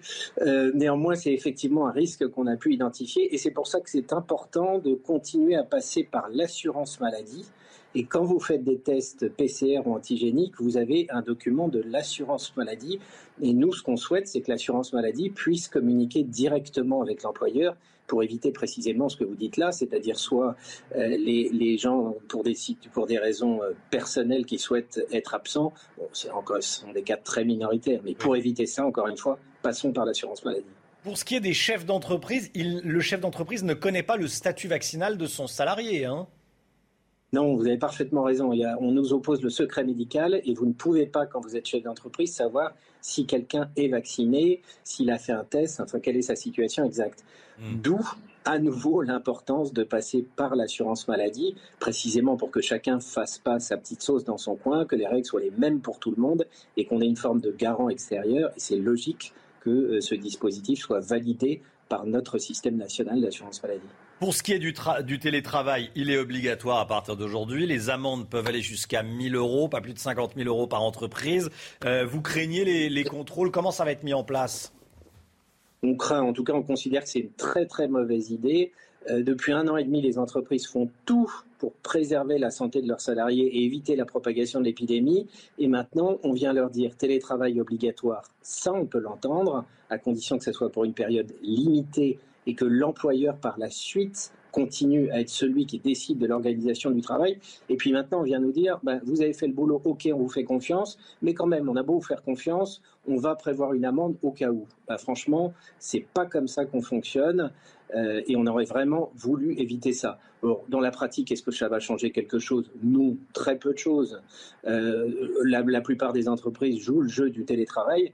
Et puis il faut quand même se souvenir d'une chose aussi, c'est qu'il y a moins de 35% de la totalité des postes qui sont télétravaillables, entre guillemets. Et puis bien malin, quel est l'inspecteur du travail qui pourra demain dire, ben voilà, tel poste est télétravaillable, alors que celui-là ne l'est pas. C'est bien l'entrepreneur qui peut le savoir, c'est pas l'inspecteur du travail, évidemment. compliqué. Merci beaucoup Jean-Hugues Duménil, secrétaire général de la CPME, d'avoir été en direct avec nous ce matin dans la matinale CNews. Très bonne journée à vous. À bientôt. Euh, tout de suite le temps avec Alexandra. Ravi de vous retrouver avec des conditions météo qui vont commencer à changer aujourd'hui avec le retour de la pluie sur les régions du Nord. Et oui, nouvelle perturbation qui arrive ce matin entre la Bretagne et la pointe du Cotentin. Un temps bien brumeux, bien nuageux sur les régions du Nord et localement quelques bandes brouillard le long de la Garonne ou encore en allant autour du golfe du Lion. Dans l'après-midi, toujours ce contraste entre le Nord et le Sud. Sur les régions du Nord, la perturbation va onduler entre les pays de la Loire, le bassin parisien, la Normandie ou encore les frontières de l'Est. En revanche, plus vous irez vers le Sud, plus vous aurez du grand beau temps avec toujours un petit peu de vent entre la région PACA et la Corse. Les températures, températures très très douces ce matin. 11 degrés à Paris, 12 degrés à La Rochelle, 10 degrés pour le Pays Basque. Et dans l'après-midi, eh bien, les températures restent toujours largement au-dessus des normales de saison. 18 à Perpignan, en moyenne 17 degrés pour le Pays Basque, encore 13 degrés à Paris et Strasbourg, avant le retour du froid prévu à partir du milieu de semaine. Conditions météo beaucoup plus hivernales à partir de mercredi, voire même de jeudi, avec le retour des gelées en pleine le matin. C'est News, il est 8h, bienvenue à tous, merci d'être avec nous. On est le lundi 3 janvier, ça fait du bien, ça fait plaisir de vous retrouver. Et avec toute l'équipe de la matinale, évidemment, euh, on vous souhaite une très belle année 2022. On parle beaucoup ce matin des nouvelles règles d'isolement dans les entreprises, mais aussi à l'école. Pour résumer, on va vers un assouplissement pour éviter le blocage du pays. Les nouvelles règles à l'école ont été annoncées hier soir pour une application. Ce matin, les parents, les profs et les élèves vont devoir faire preuve de souplesse. Et si Omicron marquait la fin de l'épidémie? On se pose la question, le virus se répand tellement vite qu'on va possiblement atteindre l'immunité collective. Des élus qui s'apprêtent à voter pour le pass vaccinal menacés par des individus lâches qui écrivent anonymement. Des plaintes vont être déposées. Et puis Omicron plus tempête égale grosse désorganisation du trafic aérien aux États-Unis. On va retrouver Elisabeth Guedel. Dès aujourd'hui, les règles d'isolement changent. Le gouvernement allège les restrictions pour les personnes vaccinées avec des millions de cas contacts sur le territoire. Ces nouvelles mesures ont un objectif éviter la paralysie du pays, Jeanne Cancard. Hein. Une simplification bien accueillie par les professionnels, mais néanmoins, certains Français, pour certains Français, ces nouvelles mesures sont contradictoires. Reportage à l'île de Charlie Zerman avec le récit de Marion Delpech. Dans cette brasserie lilloise, pas de cas de Covid ni de cas contact pour l'instant. Les 13 salariés ont été épargnés par le virus, mais à l'annonce de l'assouplissement des règles d'isolement, la prudence reste le maître mot pour le gérant. Je pense que c'est une bonne chose. Euh, on pense ça avec, avec plaisir, mais euh, on a appris à être méfiant. Donc euh, on ne sait pas comment l'épidémie va, va évoluer et donc on est très très prudent.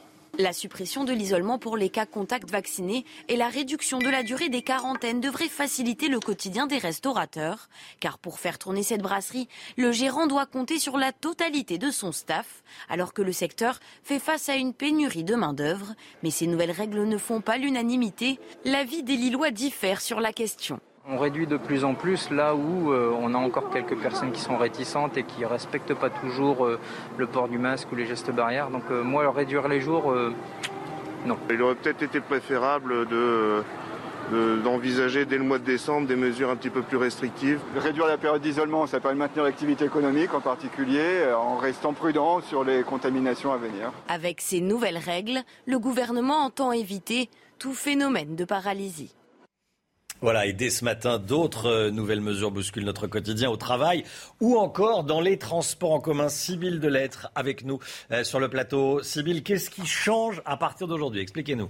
Eh bien déjà, la quarantaine est allégée pour les personnes euh, vaccinées. Elle passe de 10, jours, de, 10 jours à 7 jours et 5 jours même si vous avez un test négatif et une absence de symptômes pendant 48 heures. Si vous êtes cas contact, il n'y a plus d'isolement, mais des tests réguliers à faire. Par contre, si vous avez un schéma euh, vaccinal incomplet, l'isolement reste de 10 jours si vous êtes positif, 7 jours si vous n'avez pas euh, de symptômes et un test négatif. 7 jours également euh, si vous êtes cas contact. Dans les entreprises, c'est le retour du télétravail obligatoire au moins 3 jours par semaine avec une amende de 1000 euros prévue en cas de manquement. Autre grand changement pour les plus petits, cette fois, c'est le retour du port du masque obligatoire euh, pour les enfants dès 6 ans euh, dans les lieux publics.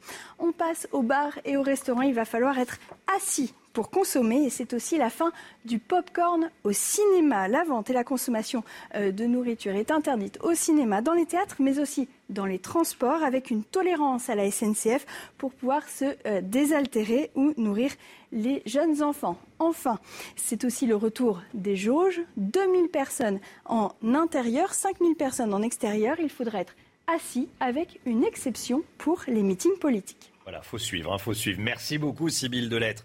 Euh, voilà pour les nouvelles règles au travail et dans les transports en commun. Et puis, euh, Jeanne, il y a de nouvelles règles à l'école également. Hein. Oui, et là aussi, attention. Alors, on va essayer de décortiquer ça ensemble. Désormais, si un cas positif est déclaré dans une classe, tous les autres élèves devront faire trois tests en l'espace de quatre jours. Les détails avec Mathieu Devez.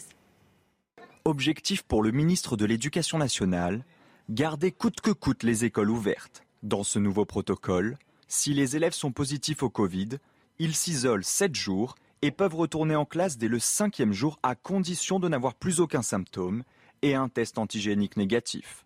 S'ils ont un cas positif dans leur classe, ils doivent réaliser un test négatif pour revenir en cours. Ils recevront ensuite deux autotests à utiliser deux jours plus tard et quatre jours plus tard pour bien vérifier qu'ils restent négatifs. Un protocole jugé trop lourd et incohérent par certains enseignants et parents d'élèves. La question du suivi administratif de ce nouveau protocole qui a quand même, disons-le, euh, qui est quand même assez complexe pour les cas contacts, pour les cas positifs, pour les moins de 12 ans, pour les plus de 12 ans. Ça va devenir extrêmement compliqué avec un certain nombre de tests à faire sur la durée. C'est vraiment une illusion d'école ouverte, mais en tout cas qui ne fonctionne pas correctement, et ce depuis deux ans. Et là, pour le coup, bien même que moi je sois enseignante en maternelle, je peux vous dire qu'on commence à mesurer l'impact de cette désorganisation sur les apprentissages des élèves. Enfin, pour Jean-Michel Blanquer, la fermeture des classes reste un ultime recours. Jérôme Béglé, euh, Paul Sugis, c'est un couac d'annoncer le dimanche soir, veille de rentrée, de nouvelles restrictions euh, à appliquer dès le lendemain Si on voulait énerver les profs euh, le jour de la rentrée des classes, on ne, s'y serait pas pris de meilleure façon. Mm.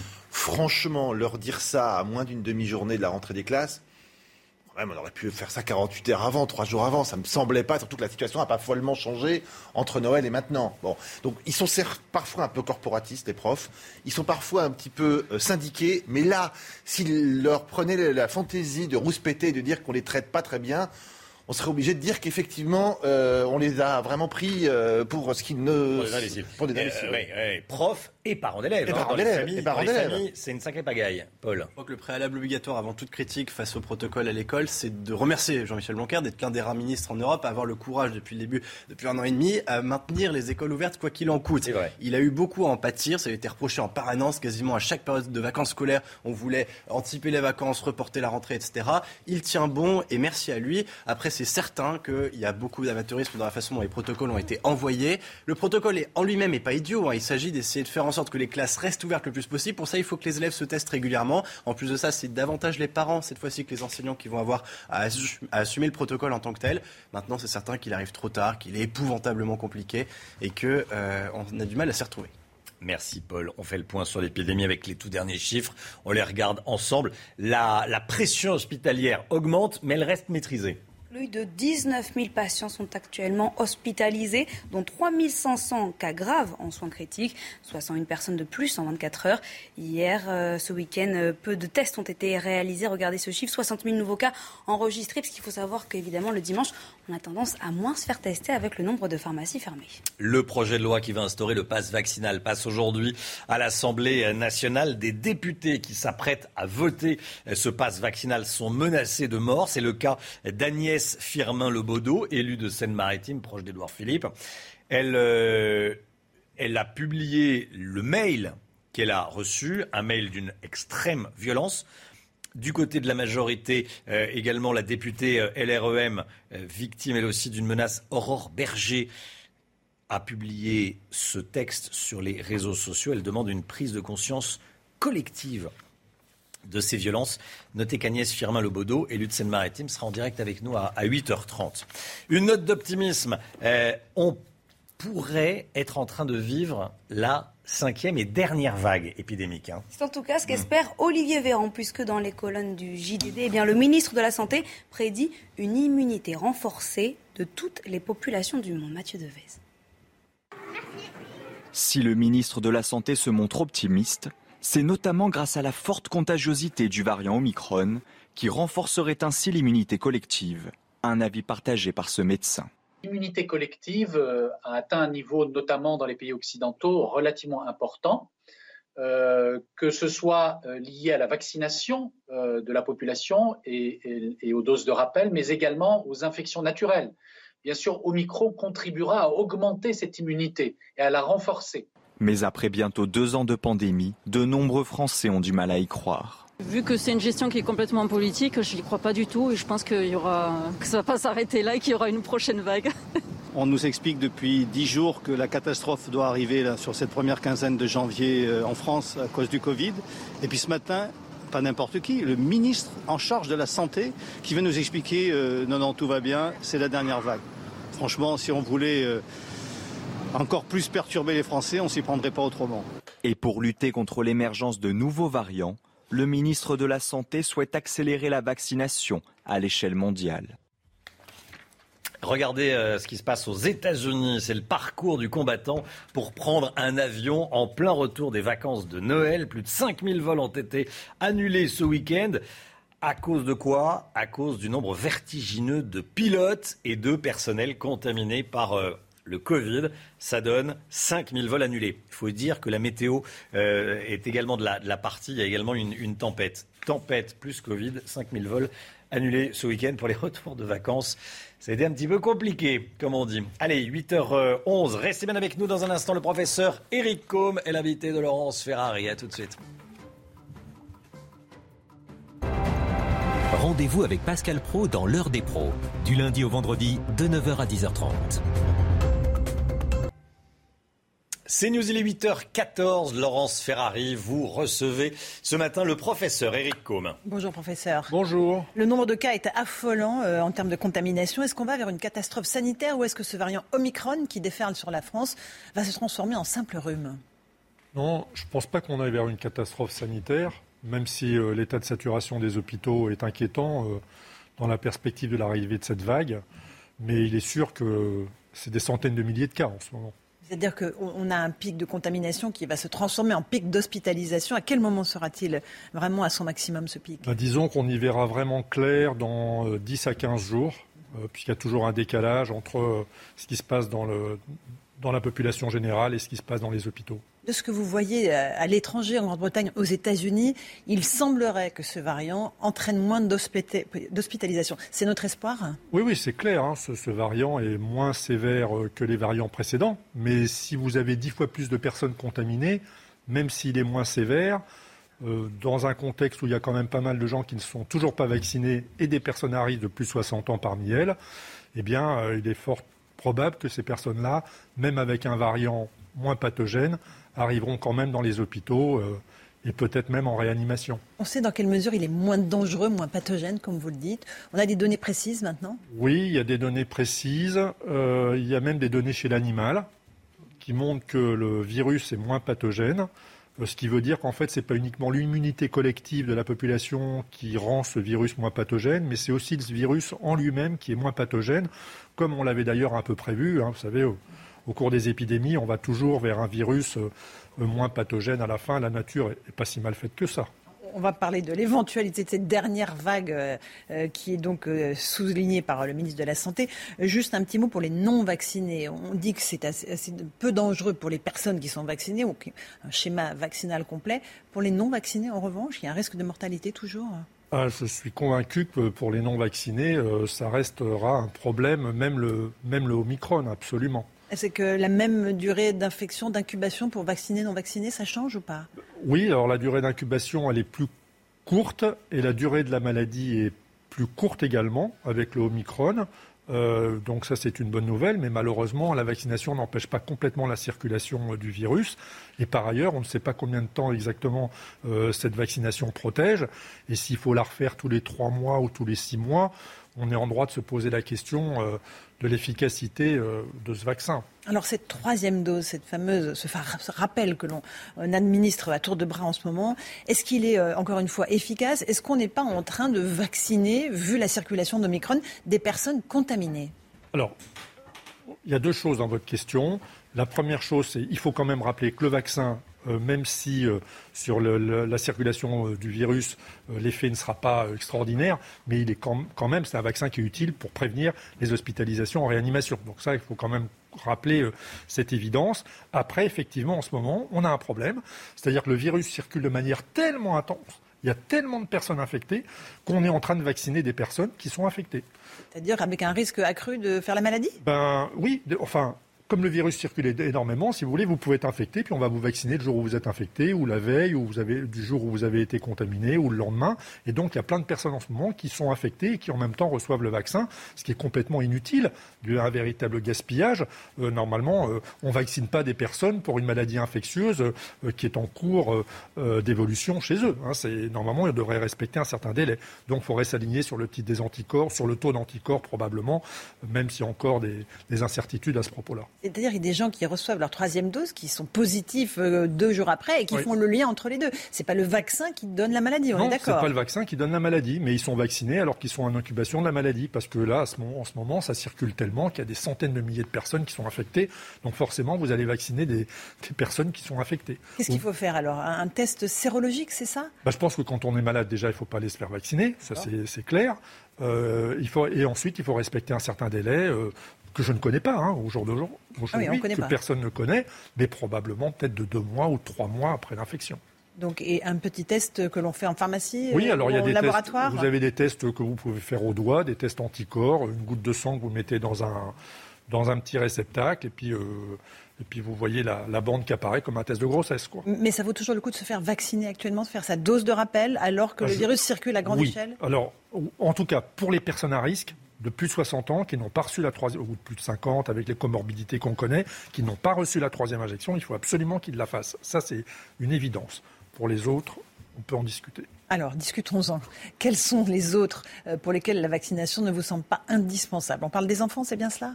Oui, par exemple les enfants, euh, les personnes qui ont été infectées euh, la semaine précédente ou le mois précédent ou les deux mois précédents, je ne crois pas que ces personnes-là aient besoin d'être vaccinées. Non, clairement pas. Euh, Qu'elles aient besoin d'être vaccinées dans trois mois ou dans six mois, c'est possible. J'en sais rien. Mais en tout cas, le lendemain du jour où ils ont attrapé, où ils, sont, où ils sortent de la maladie, non, je ne pense pas que ça soit utile. Et les enfants de 5 à 11 ans qui aujourd'hui recevraient un vaccin contre le variant Delta alors qu'on est en plein Omicron, quel sens a cela a-t-il de les vacciner? Ah ben je, je pense qu'au moment où on a soulevé le problème de la vaccination des enfants, on vivait avec le Delta. Donc toutes les personnes qui ont poussé à la, vaccination des enfants étaient encore sur l'image du Delta. Mais là, ça a changé. C'est le Omicron maintenant. Et sur le Omicron, le, problème n'est pas du tout le même. C'est un rhume chez les enfants, en tout cas euh, pour l'immense majorité d'entre eux. Euh, et donc, euh, bah, je veux dire, on ne va pas vacciner les enfants contre un rhume. Quoi. Donc la balance, la balance bénéfice-risque pour vous, elle n'est pas dans le bon, euh, dans le côté bénéfice. Je pense pas qu'il y ait énormément de risques entre nous chez les enfants, mais je pense juste qu'il y a d'autres priorités que de vacciner des enfants euh, contre un rhume. Voilà. Le nouveau protocole euh, sanitaire dans les écoles a été publié hier. Il est assez complet. Je crois que vous l'avez const- con- consta- constaté. Oui. Combien de pages? Alors moi, j'étais dedans ce matin, euh, 40 pages. Je vous 40 avoue, pages. Ouais, 40 pages. bon, je vous avoue que je suis pas allé au bout, quoi, clairement. D'accord. Trois tests demandés à chaque élève dès qu'un cas positif est détecté dans la classe euh, pour éviter de fermer trop de classes. Ouais, bonne chose. J0, J2, J4, je crois. Voilà, euh, au moment de l'infection, deux jours après, quatre jours après. C'est une bonne chose. Ça permettra Oui, d'éviter de fermer trop de classes. Ça, c'est plutôt une bonne chose. Après, est-ce que ça sera fait euh, on, on verra. Ah, vous pensez qu'on ne le fera pas? Mais les enfants sont quasiment pas symptomatiques. Donc, euh, euh, qui, les, qui les parents vont-ils tester? Euh, Et qui vont-ils avoir envie de tester réellement? Envie, c'est-à-dire c'est qu'on va ne pas tester nos enfants. ben, on peut ne pas avoir envie de les tester parce que euh, si jamais ils étaient positifs, euh, comment on va organiser notre journée euh, bon, Vous savez comment on est. Hein, euh, euh, quel parent n'a pas donné du paracétamol à ses enfants fébriles le matin euh, pour, Pour pouvoir l'amener à l'école hein, le que- déposer à hein, quel l'école et aller hein, travailler. Je vous le demande. Euh, les masques pour les enfants, euh, c'est absolument terrible. On va leur imposer à l'extérieur pour le plus de 6 ans. Comment est-ce qu'on peut comprendre que quand on est à l'intérieur, on nous dit aérer parce que sinon ça va pas, et quand on est à l'extérieur, porter un masque? Ah, mais moi, je ne peux pas l'expliquer. C'est pas moi qui vous l'expliquerai. D'autant plus que j'ai toujours dit euh, que pour clarifier le discours, il fallait insister sur le masque à l'extérieur et ne pas porter le masque à l'extérieur, qu'on soit adulte ou enfant. Donc moi, je ne vais pas vous expliquer pourquoi il faut porter le masque à l'extérieur, a fortiori chez des enfants, euh, où ça m'apparaît euh, encore plus inadapté. Il n'y a pas de données scientifiques qui prouvent qu'en portant le masque en extérieur, on ne soit pas contaminé. Non, il n'y en a pas. Euh, alors il y a certaines personnes qui disent que ça correspond à 2-3% des contaminations, mais bon, c'est un peu pour justifier le discours euh, gouvernemental, disons. Alors c'est quoi le discours qu'on invente On laisse filer le virus en vérité parce qu'on ne peut Non, pas l'arrêter Ça, c'est pas leur discours, ça. Mhm. C'est quoi leur discours? Bah, leur discours, c'est euh, c'est la manière dont on a passé les fêtes. Voilà. Mais euh, Sans réelle mesure de freinage. bah, je crois pas, non. Euh, Il n'y a eu aucune mesure de freinage pendant les fêtes. Euh, À Noël, euh, des centaines, des milliers de gens sont contaminés. Et comme si ça suffisait pas, le 31 décembre, euh, des ces milliers de gens contaminés à Noël en ont contaminé encore plus euh, le réveillon du 31. Donc là, je pense que la situation, euh, à mon avis, elle est incontrôlable. hein. Euh, Donc Heureusement que c'est un rhume chez la plupart des gens, voilà. Mais euh, malheureusement, euh, quand ça va arriver dans la population de plus de 60 ans à risque euh, non vaccinée, je ne suis pas sûr que ça reste un rhume. Est-ce que les réa vont tenir? Parce que les réanimations, les services de réanimation, aujourd'hui, c'est à peu près saturé, mais ça Oui. tient. Avec Delta, Omicron peut faire exploser tout ça? Omicron peut faire exploser tout ça et c'est notre crainte à tous en fait, c'est que euh, là on arrive à la fin de la, de la vague, la cinquième vague Delta, on va rentrer dans la sixième vague Omicron ou cinquième vague bis, comme peu importe, mais en tout cas c'est une maladie qui va en remplacer une autre, hein, c'est Omicron qui va remplacer Delta et si Omicron est un tout petit peu sévère, euh, dans cette certaines tranches d'âge dont on vient de parler et chez ces personnes à risque, ben, ça va rentrer dans les réanimations. Or, ces réanimations sont déjà saturées. Donc, on va être obligé de faire de la place. Et faire de la place avec un manque de personnel toujours aussi criant Avec un manque de personnel toujours aussi criant, des lits fermés euh, et euh, un absentéisme maintenant puisqu'il faut rajouter l'absentéisme lié aux malades, qui, enfin aux personnes qui sont infectées par le Omicron. Alors ils ont le droit désormais de venir travailler, les personnes, euh, les soignants positifs, s'ils n'ont pas de symptômes. Asymptomatiques, oui. C'est une, bonne chose ou ça paraît euh, bah, hallucinant? Je pense que les gens vont avoir du mal à comprendre tout ça. Ah oui. Hein, euh, mais en fait, la réalité, c'est une réalité économique. De toute façon, c'est la réalité qui, qui préside aux décisions de l'État depuis déjà au moins un mois. Euh, en tout cas pour toute cette période des fêtes euh, et de celle qui a suivi. Une réalité politique parce que la présidentielle est dans quelques semaines? Oui, je pense que malheureusement ça doit impacter les décisions, même si c'est inconscient, euh, ça doit l'être. voilà, c'est comme... on est beaucoup dans l'inconscient en ce moment. Vous trouvez que notre gouvernement est inconscient dans la façon dont il gère l'épidémie? Je ne dis pas qu'il est inconscient, mais je dis que euh, notre inconscient nous fait faire des choses euh, auxquelles euh, on ne croit pas forcément. On est dans une logique de business, au fond, que ce soit sur les tests, sur les masques, sur les vaccins aussi alors, je, je dirais, j'ai pas envie de dire qu'on est dans une logique de business parce que j'ai trop peur d'être mal repris, mais en tout cas, c'est bon pour le business tout ça. Vous le dites quand même. Euh, l'isolement a été réduit 7 jours si on est positif et vacciné, 5 jours avec un petit PCR euh, au cinquième jour. Bonne chose là aussi, sinon la, société est complètement désorganisée. honnêtement, je pense que c'est une bonne chose. Euh, et je ne pense pas que c'est uniquement basé sur le fait que la société puisse être désorganisée par ça. Je pense que c'est aussi du bon sens et une logique. Comme j'ai dit tout à l'heure, Omicron est moins grave, il dure moins longtemps, donc les règles d'isolement s'adaptent. Non, ça c'est normal. Euh, les autotests, un certain nombre seront gratuits euh, dans certains cas. C'est un peu le retour des tests gratuits. On revient un peu en arrière euh, sur cette décision de, des tests ou pas? Oui, alors on peut considérer ça comme un retour en arrière. Moi, je considère ça plutôt comme une souplesse intelligente. je pense que c'est une bonne chose de rendre ça gratuit pour les contacts. Les files d'attente sont toujours aussi impressionnantes devant les labos, devant les pharmacies. Les Français sont bien conscients de ce qui euh, se joue en ce moment. Y compris le dimanche. Hein. Hier, c'était. dimanche soir, c'était incroyable. vraiment. Ce qui prouve qu'il y a énormément de gens malades entre nous. Hein. Euh, le masque, le port du masque, on en a parlé à l'extérieur. Quel masque est-ce qu'il faut porter là pour les téléspectateurs qui nous regardent oh Non, les masques, franchement. On euh, met du FFP2 ou pas? Ou celui que vous avez suffit Mais non, on met du masque, on met un masque chirurgical. On, laisse le FFP2 aux, soignants de première ligne qui en ont euh, un besoin absolument indispensable, éventuellement aux personnes à risque qui se sentent en, en danger, mais c'est tout. Professeur Eric, est-ce qu'il s'agit de la dernière vague?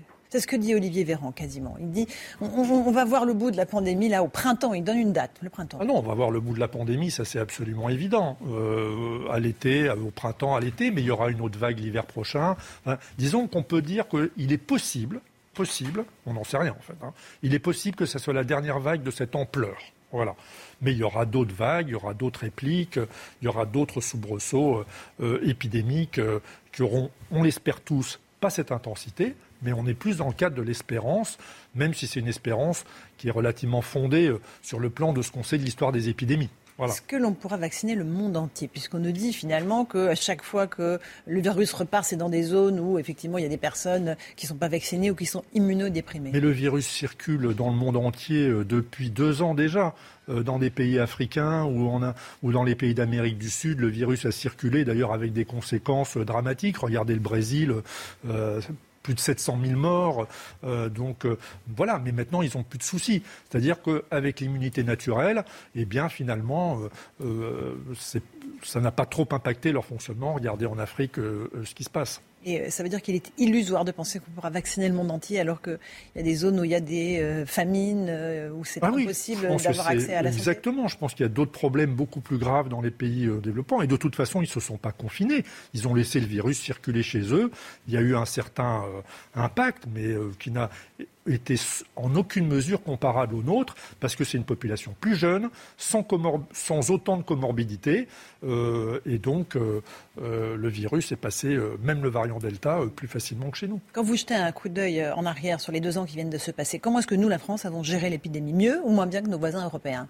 Non, je crois qu'on ne peut pas faire de comparaison de cet ordre-là. On a été assez mauvais la première année, on a été très bon la deuxième année, notamment je trouve que le vaccin a été très bien géré euh, avec euh, le pass euh, sanitaire. Hein. Je ne parle pas du pass vaccinal, mais du pass sanitaire. donc tout ça a été très bien géré. Là, j'ai l'impression que bon, on, est on retombe dans, dans certains travers que j'avais observés la première année. C'est-à-dire de laisser faire, de laisser filer Non, alors la première année, on ne peut pas dire qu'on a toujours laissé filer, même si on a eu un vrai retard à l'allumage. Mais là, en tout cas, oui, on est dans le. Là, en tout cas, le, le mois de décembre, ils ont laissé filer. Passe vaccinal, vous êtes toujours euh, hostile au passe vaccinal? Moi, je suis pour le pass sanitaire. Hein. D'ailleurs, j'étais un des premiers à dire que le pass sanitaire, c'était une excellente idée euh, et que c'était un, vrai courage politique euh, en juin dernier. Euh, mais là, le pass vaccinal, non, je suis désolé. je pense que le pass sanitaire est une excellente idée. Le pass vaccinal, non, parce que on n'a pas à, pousser les, à, imposer aux gens de se vacciner alors qu'ils ont été infectés la semaine d'avant ou le mois d'avant. donc, il faut introduire certains amendements. Ce qui compte, c'est d'être immunisé, qu'on soit immunisé naturellement ou qu'on soit immunisé par l'infection naturelle. Or là, l'infection naturelle, c'est des centaines et des centaines de milliers de personnes depuis, euh, depuis 15 jours, et ça va encore être comme ça pendant un mois. Donc, euh, euh, non, il faut mettre les deux sur le même niveau. Immunité naturelle, immunité vaccinale. Merci beaucoup. Professeur Com, d'être venu remettre les points sur les i ce matin. Merci à vous. Merci à vous. Bonne année à tous nos téléspectateurs et téléspectatrices. À vous, Romain Desarmes, pour la suite de la matinale. C'est News, il est 8h30. Merci à vous, Laurence Ferrari, à votre invité, le professeur Eric Com, qui a déclaré qu'il ne serait pas impossible que ce soit la dernière vague. Euh, on va continuer évidemment à en parler. On accueille le docteur Millot. Bonjour, docteur. Bonjour, Bonjour Brigitte. Bonne année. évidemment, on n'a pas eu le temps de se le dire, puisque voilà, vous arrivez euh, là maintenant, mais on se le dit et on va continuer. Euh, Brigitte, dans un instant, on va revenir évidemment sur euh, l'épidémie, euh, sur le changement des conditions d'isolement annoncé hier soir dans les, écoles. On, on parlera également du port du masque chez les petits à partir de 6 ans les enfants qui devront suivre un nouveau protocole sanitaire mis en place euh, ce matin, mis en application, en tout cas ce matin en cas de contamination euh, au Covid-19 en classe. Un casse-tête pour les enseignants. On va tout vous expliquer euh, dans un instant, les nouvelles conditions. Et puis on sera en direct avec Agnès Firmin-Lebaudot. Elle est députée. Elle est porte-parole euh, du nouveau parti d'Édouard Philippe. Elle est députée de Seine-Maritime. Elle a reçu des menaces de mort, euh, particulièrement violentes, de la part d'un individu évidemment lâche, euh, puisqu'il ne signe pas, c'est anonyme, c'est toujours d'une lâcheté crasse. Elle sera en direct avec nous dans un instant. Elle est déjà connectée. Bonjour madame la députée. À tout de suite. Cette flambée des contaminations nous inquiète tous et pour s'en protéger, à raison ou à tort, on est nombreux à se ruer sur les masques FFP2. Le professeur Eric Combe, à l'instant, disait laissez-les aux soignants, hein, Jeanne Cancard. Oui, puisque conséquence, ces masques à bec de canard viennent à manquer dans les pharmacies. Certaines officines sont même déjà en rupture de stock. Reportage avec Charlie German, Sarah Varny et le récit est signé Mathilde Moreau. Les stocks de masques FFP2 de cette pharmacienne près de Lille ont été dévalisés ces dernières semaines. Elle ne sait d'ailleurs toujours pas quand elle recevra ses prochains lots. On est en pénurie, donc euh, on n'arrive pas du tout à fournir. Euh, rupture à la fois euh, chez le répartiteur et en direct. Une augmentation des ventes que peine à expliquer la pharmacienne. Est-ce que c'est l'approche des fêtes? Est-ce que c'est avec Omicron où les gens pensent que du coup, vu que c'est plus contagieux, on a plus, ils veulent plus se protéger? On n'explique pas réellement la chose, mais effectivement, on voit la différence. Dans les rues de Paris, pour les plus chanceux qui ont pu s'en procurer, les masques FFP2 représentent un véritable atout. Moi, je préfère, je pense que y a moins de rentrée d'air ou moins de buée sur les lunettes euh, avec les FFP2, je pense que c'est plus pratique même. Même si certains le trouvent moins pratique qu'un masque chirurgical ou en tissu. Je l'ai mis parce que ça faisait plaisir à mes enfants, mais je ne suis pas très convaincue. Ça remonte quand on parle, enfin bon, quand on fait un geste. Pour le moment, le Conseil scientifique le recommande aux personnes fragiles et non vaccinées.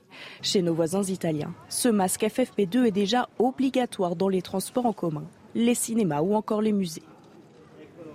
Dans les écoles, la rentrée est perturbée. Jean-Michel Blanquer, le ministre de l'Éducation nationale, a dévoilé hier soir un protocole sanitaire qui entre en application ce matin. Autant vous dire, pour rester poli, ça va être le grand cafouillage dans les, euh, dans, les écoles pour les, les profs et les parents. Sibylle de lettres avec nous. Quelles sont les nouvelles règles à l'école? Alors, ce protocole, il prévoit de renforcer le traçage des contacts. Dès l'apparition d'un cas euh, positif, tout le monde doit faire un test antigénique ou PCR le jour même. Des tests, euh, euh, des autotests sont ensuite distribués pardon, pour faire un test à J plus 2 et J plus 4, car le test négatif, c'est la clé pour pouvoir retourner à l'école. Un protocole qui s'applique aussi aux enseignants vaccinés. Pour les élèves qui, eux, sont déclarés positifs, un isolement de 7 jours est prévu. Il est réduit à 5 jours en cas d'absence euh, de symptômes et euh, avec un test négatif une fois de plus toutes les interactions autres que celles liées directement à la vie scolaire doivent être limitées. Ça veut dire pas de galette des rois cette année et des réunions euh, parents-prof qui se tiennent à distance. Et puis si un professeur est absent, euh, les élèves ne seront pas euh, répartis dans les autres classes. Enfin, le ministre a aussi lancé un appel aux maires pour équiper les écoles de capteurs de CO2. À ce jour, seuls 20% des établissements sont équipés. Merci beaucoup, Sybille. Le professeur Philippe Abouyel était en direct avec nous à, 6h30. Écoutez ce qu'il dit de cette nouvelle stratégie euh, de test à l'école. On ne pouvait pas rien faire de toute façon, ça c'est très clair avec l'ouverture de l'école. Donc l'idée c'est de tester massivement. Euh, ce qu'on proposait, euh, on a proposé à plusieurs épidémies, c'est de faire des testings, des tests pardon, à, chaque fois qu'on va à l'école, disons une fois le samedi, dimanche, une fois le jeudi ou le mercredi. C'est très difficile. Donc là on le fait au fur et à mesure en espérant qu'on réduira la contamination chez les enfants. Dès ce matin, d'autres nouvelles mesures bousculent notre quotidien au travail, mais pas uniquement, Jeanne. Hein. oui, un quotidien chamboulé au travail ou encore dans les transports en commun. Alors, tour d'horizon de ces nouvelles mesures avec Camille Baron. Si vous êtes testé positif mais vacciné, la quarantaine passe de 10 à 7 jours, voire 5 en cas de test négatif et absence de symptômes. Si vous êtes cas contact, plus d'isolement, mais des tests réguliers et respect des gestes barrières. Si vous n'êtes pas vacciné ou que votre schéma vaccinal n'est pas complet, l'isolement reste de 10 jours si vous êtes positif et 7 selon les mêmes conditions que les vaccinés. Il est de 7 jours pour les cas contacts avec test négatif pour en sortir. Dans les entreprises, le télétravail devient obligatoire 3 jours minimum lorsque c'est possible, pendant au moins 3 semaines. Dans les lieux publics, le port du masque est à présent imposé dès 6 ans au lieu de 11, sauf pour les activités artistiques et sportives. Dans les cinémas, théâtres, mais aussi trains et avions, interdiction de vendre de la nourriture et d'en consommer jusqu'au 23 janvier. Pour les transports, les autorités promettent de faire preuve de discernement. Autre mesure controversée, il faut désormais s'asseoir pour consommer dans les bars et restaurants pour au moins trois semaines. Enfin, les jauges font leur retour pour les grands rassemblements. 2000 personnes maximum en intérieur, 5000 en extérieur. Les concerts restent autorisés, mais le public doit rester assis. Omicron qui déferle sur la France, c'est le variant majoritaire dans le pays. Ça se ressent dans les entreprises. Les effectifs fondent comme neige au soleil. Hein. Ces dernières semaines, les arrêts de travail et les mises en quarantaine explosent. Cela n'est bien sûr pas sans conséquence sur l'organisation de la société, mais les nouvelles règles d'isolement moins contraignantes changent la donne. On écoute à ce sujet Jean-Eudes Duménil, secrétaire général de la Confédération des PME. Il était notre invité tout à l'heure à 7h50 plus l'entreprise est petite, plus évidemment elle risquait de se retrouver en situation de blocage. Quand vous avez trois personnes et qu'il y en a une ou deux qui peuvent être absentes pour cause de cas contact, bah, évidemment l'entreprise ne peut plus tourner. Donc euh, c'était les PME qui étaient euh, principalement en danger et ce danger aujourd'hui s'éloigne et franchement c'est une excellente chose. On fait le point sur euh, les derniers chiffres, le tableau de bord quotidien de l'épidémie. Plus de 19 000 patients sont actuellement hospitalisés, Jeanne. Hein. Dont 3 500 en réanimation, soit 101 personnes de plus en 24 heures. Il faut savoir que ce week-end, eh bien, des Français, les Français sont moins nombreux qu'en semaine à se faire tester en raison de la fermeture de certaines pharmacies le dimanche. Donc 60 000 nouveaux cas enregistrés seulement. C'est peu par rapport au record qu'on a pu voir la semaine dernière. Bah oui, c'est aujourd'hui euh, que l'Assemblée nationale étudie la loi instaurant le pass vaccinal. Qu'est-ce qu'il contient? Évidemment l'obligation d'être vacciné pour détenir ce fameux pass, mais pas uniquement. Les précisions sont signées Mathilde Moreau obligation de présenter un statut vaccinal pour les plus de 12 ans pour accéder aux activités de loisirs, aux restaurants et bars, mais également aux foires, séminaires, salons et transports en commun. C'est la mesure phare débattue dès aujourd'hui à l'Assemblée et qui devrait entrer en vigueur dès le 15 janvier. Mais attention à cette date, si vous avez plus de 18 ans et que votre dernière injection remonte à plus de 7 mois, il vous faudra une dose de rappel. Ce délai sera réduit à 4 mois à partir du 15 février. Les plus de 65 ans ayant effectué leur deuxième dose il y a plus de 7 mois doivent déjà présenter cette dose de rappel depuis le mois de décembre pour avoir leur passe. Le projet de loi prévoit également un renforcement des contrôles pour lutter contre les faux passes sanitaires. La vérification de l'identité sera autorisée pour accéder aux lieux et activités. La détention d'un faux passe sera réprimée de 5 ans d'emprisonnement et 75 000 euros d'amende. Autre mesure également étudiée par les parlementaires, l'instauration d'une amende allant jusqu'à 1000 euros par salarié pour les entreprises ne respectant pas le télétravail. Ce projet de loi qui va instaurer le pass vaccinal, donc, va être débattu à partir d'aujourd'hui à l'Assemblée nationale. Euh, certains menacent de mort les députés qui s'apprêtent à voter oui. Euh, on est en direct avec Agnès Firmin Lebaudot. Euh, bonjour Madame la députée. vous êtes une députée de Seine-Maritime du parti d'Édouard Philippe. Vous êtes porte-parole du parti d'Édouard Philippe. Je voulais vous avoir ce matin parce que vous avez été gravement menacé par un individu. Euh, les termes sont violents, ça sert à rien d'y revenir. Euh, déjà, comment est-ce que vous vous sentez? Comment est-ce qu'on se sent quand on reçoit une telle missive venant de quelqu'un de lâche, évidemment, parce que c'est pas signé, c'est jamais signé? Bah, c'est tout d'abord, euh, d'abord c'est l'effet de surprise et un peu de sidération, et puis après, après plusieurs minutes de réflexion, on se dit qu'est-ce qu'on fait de ça? La, question qui, s'est posée à moi euh, samedi euh, samedi soir lorsque j'ai reçu ce mail, c'est qu'est-ce que j'en fais euh, J'ai longuement hésité avant de, le rendre public. porter plainte, ça c'était sûr, mais le rendre public, j'ai longuement hésité et puis je me suis décidé à le faire parce que je pense qu'il est important d'abord que les gens sachent ce à quoi les parlementaires, mais aussi les élus, hein, puisque les maires sont tout autant menacés, puissent, ce à quoi les élus sont soumis et donc, j'ai décidé de le rendre public. Alors, euh, il y a deux types de réactions. Il y a une très très grande vague de soutien et je remercie toutes les personnes, qu'elles soient euh, politiques ou des, concitoyens qui m'ont apporté leur soutien. Mais il y a aussi encore, malgré tout, derrière ça, une grande vague de, haine et de violence. Et en fait, ça conforte mon idée que nous sommes dans une situation où il est urgent d'agir parce que notre démocratie est vraiment en danger. voilà. Parce que là, c'est une question démocratique. Il ne s'agit pas d'être d'accord ou pas d'accord avec vous. Euh, on est d'accord, on n'est pas d'accord. On peut vous écrire, Madame la députée, je suis d'accord, je suis pas d'accord. C'est pas le sujet. C'est de menacer accessoirement de mort, euh, mais même menacer d'agression euh, quelle qu'elle soit. évidemment anonyme. on le répète, on le dit, c'est évidemment très lâche. c'est lâchissime, c'est minable. ne pas ne pas le médiatiser et porter plainte, bien sûr, mais ne pas le médiatiser. Vous dites pas, tiens, ça pourrait être peut-être plus efficace. Que les petits personnages qui font ça, euh, souvent, euh, ça leur fait du bien de voir qu'on parle d'eux. D'ailleurs, le mail est anonyme. Il aurait été nominatif. Je ne l'aurais sans doute pas fait, d'ailleurs, parce que pour le coup, ça lui aurait donné une publicité à cette personne.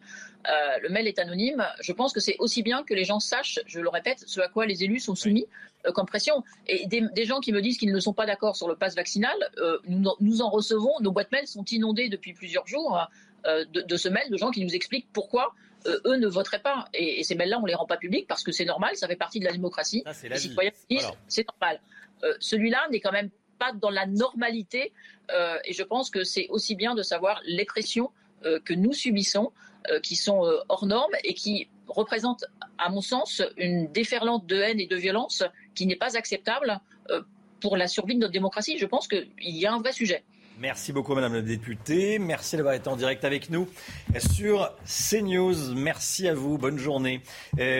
On va parler également, et on en a parlé à 7h20 avec vous, euh, Pierre Chasseret, de cette information qui va euh, intéresser toutes les personnes qui roulent, euh, que ce soit en voiture ou en scooter ou en moto.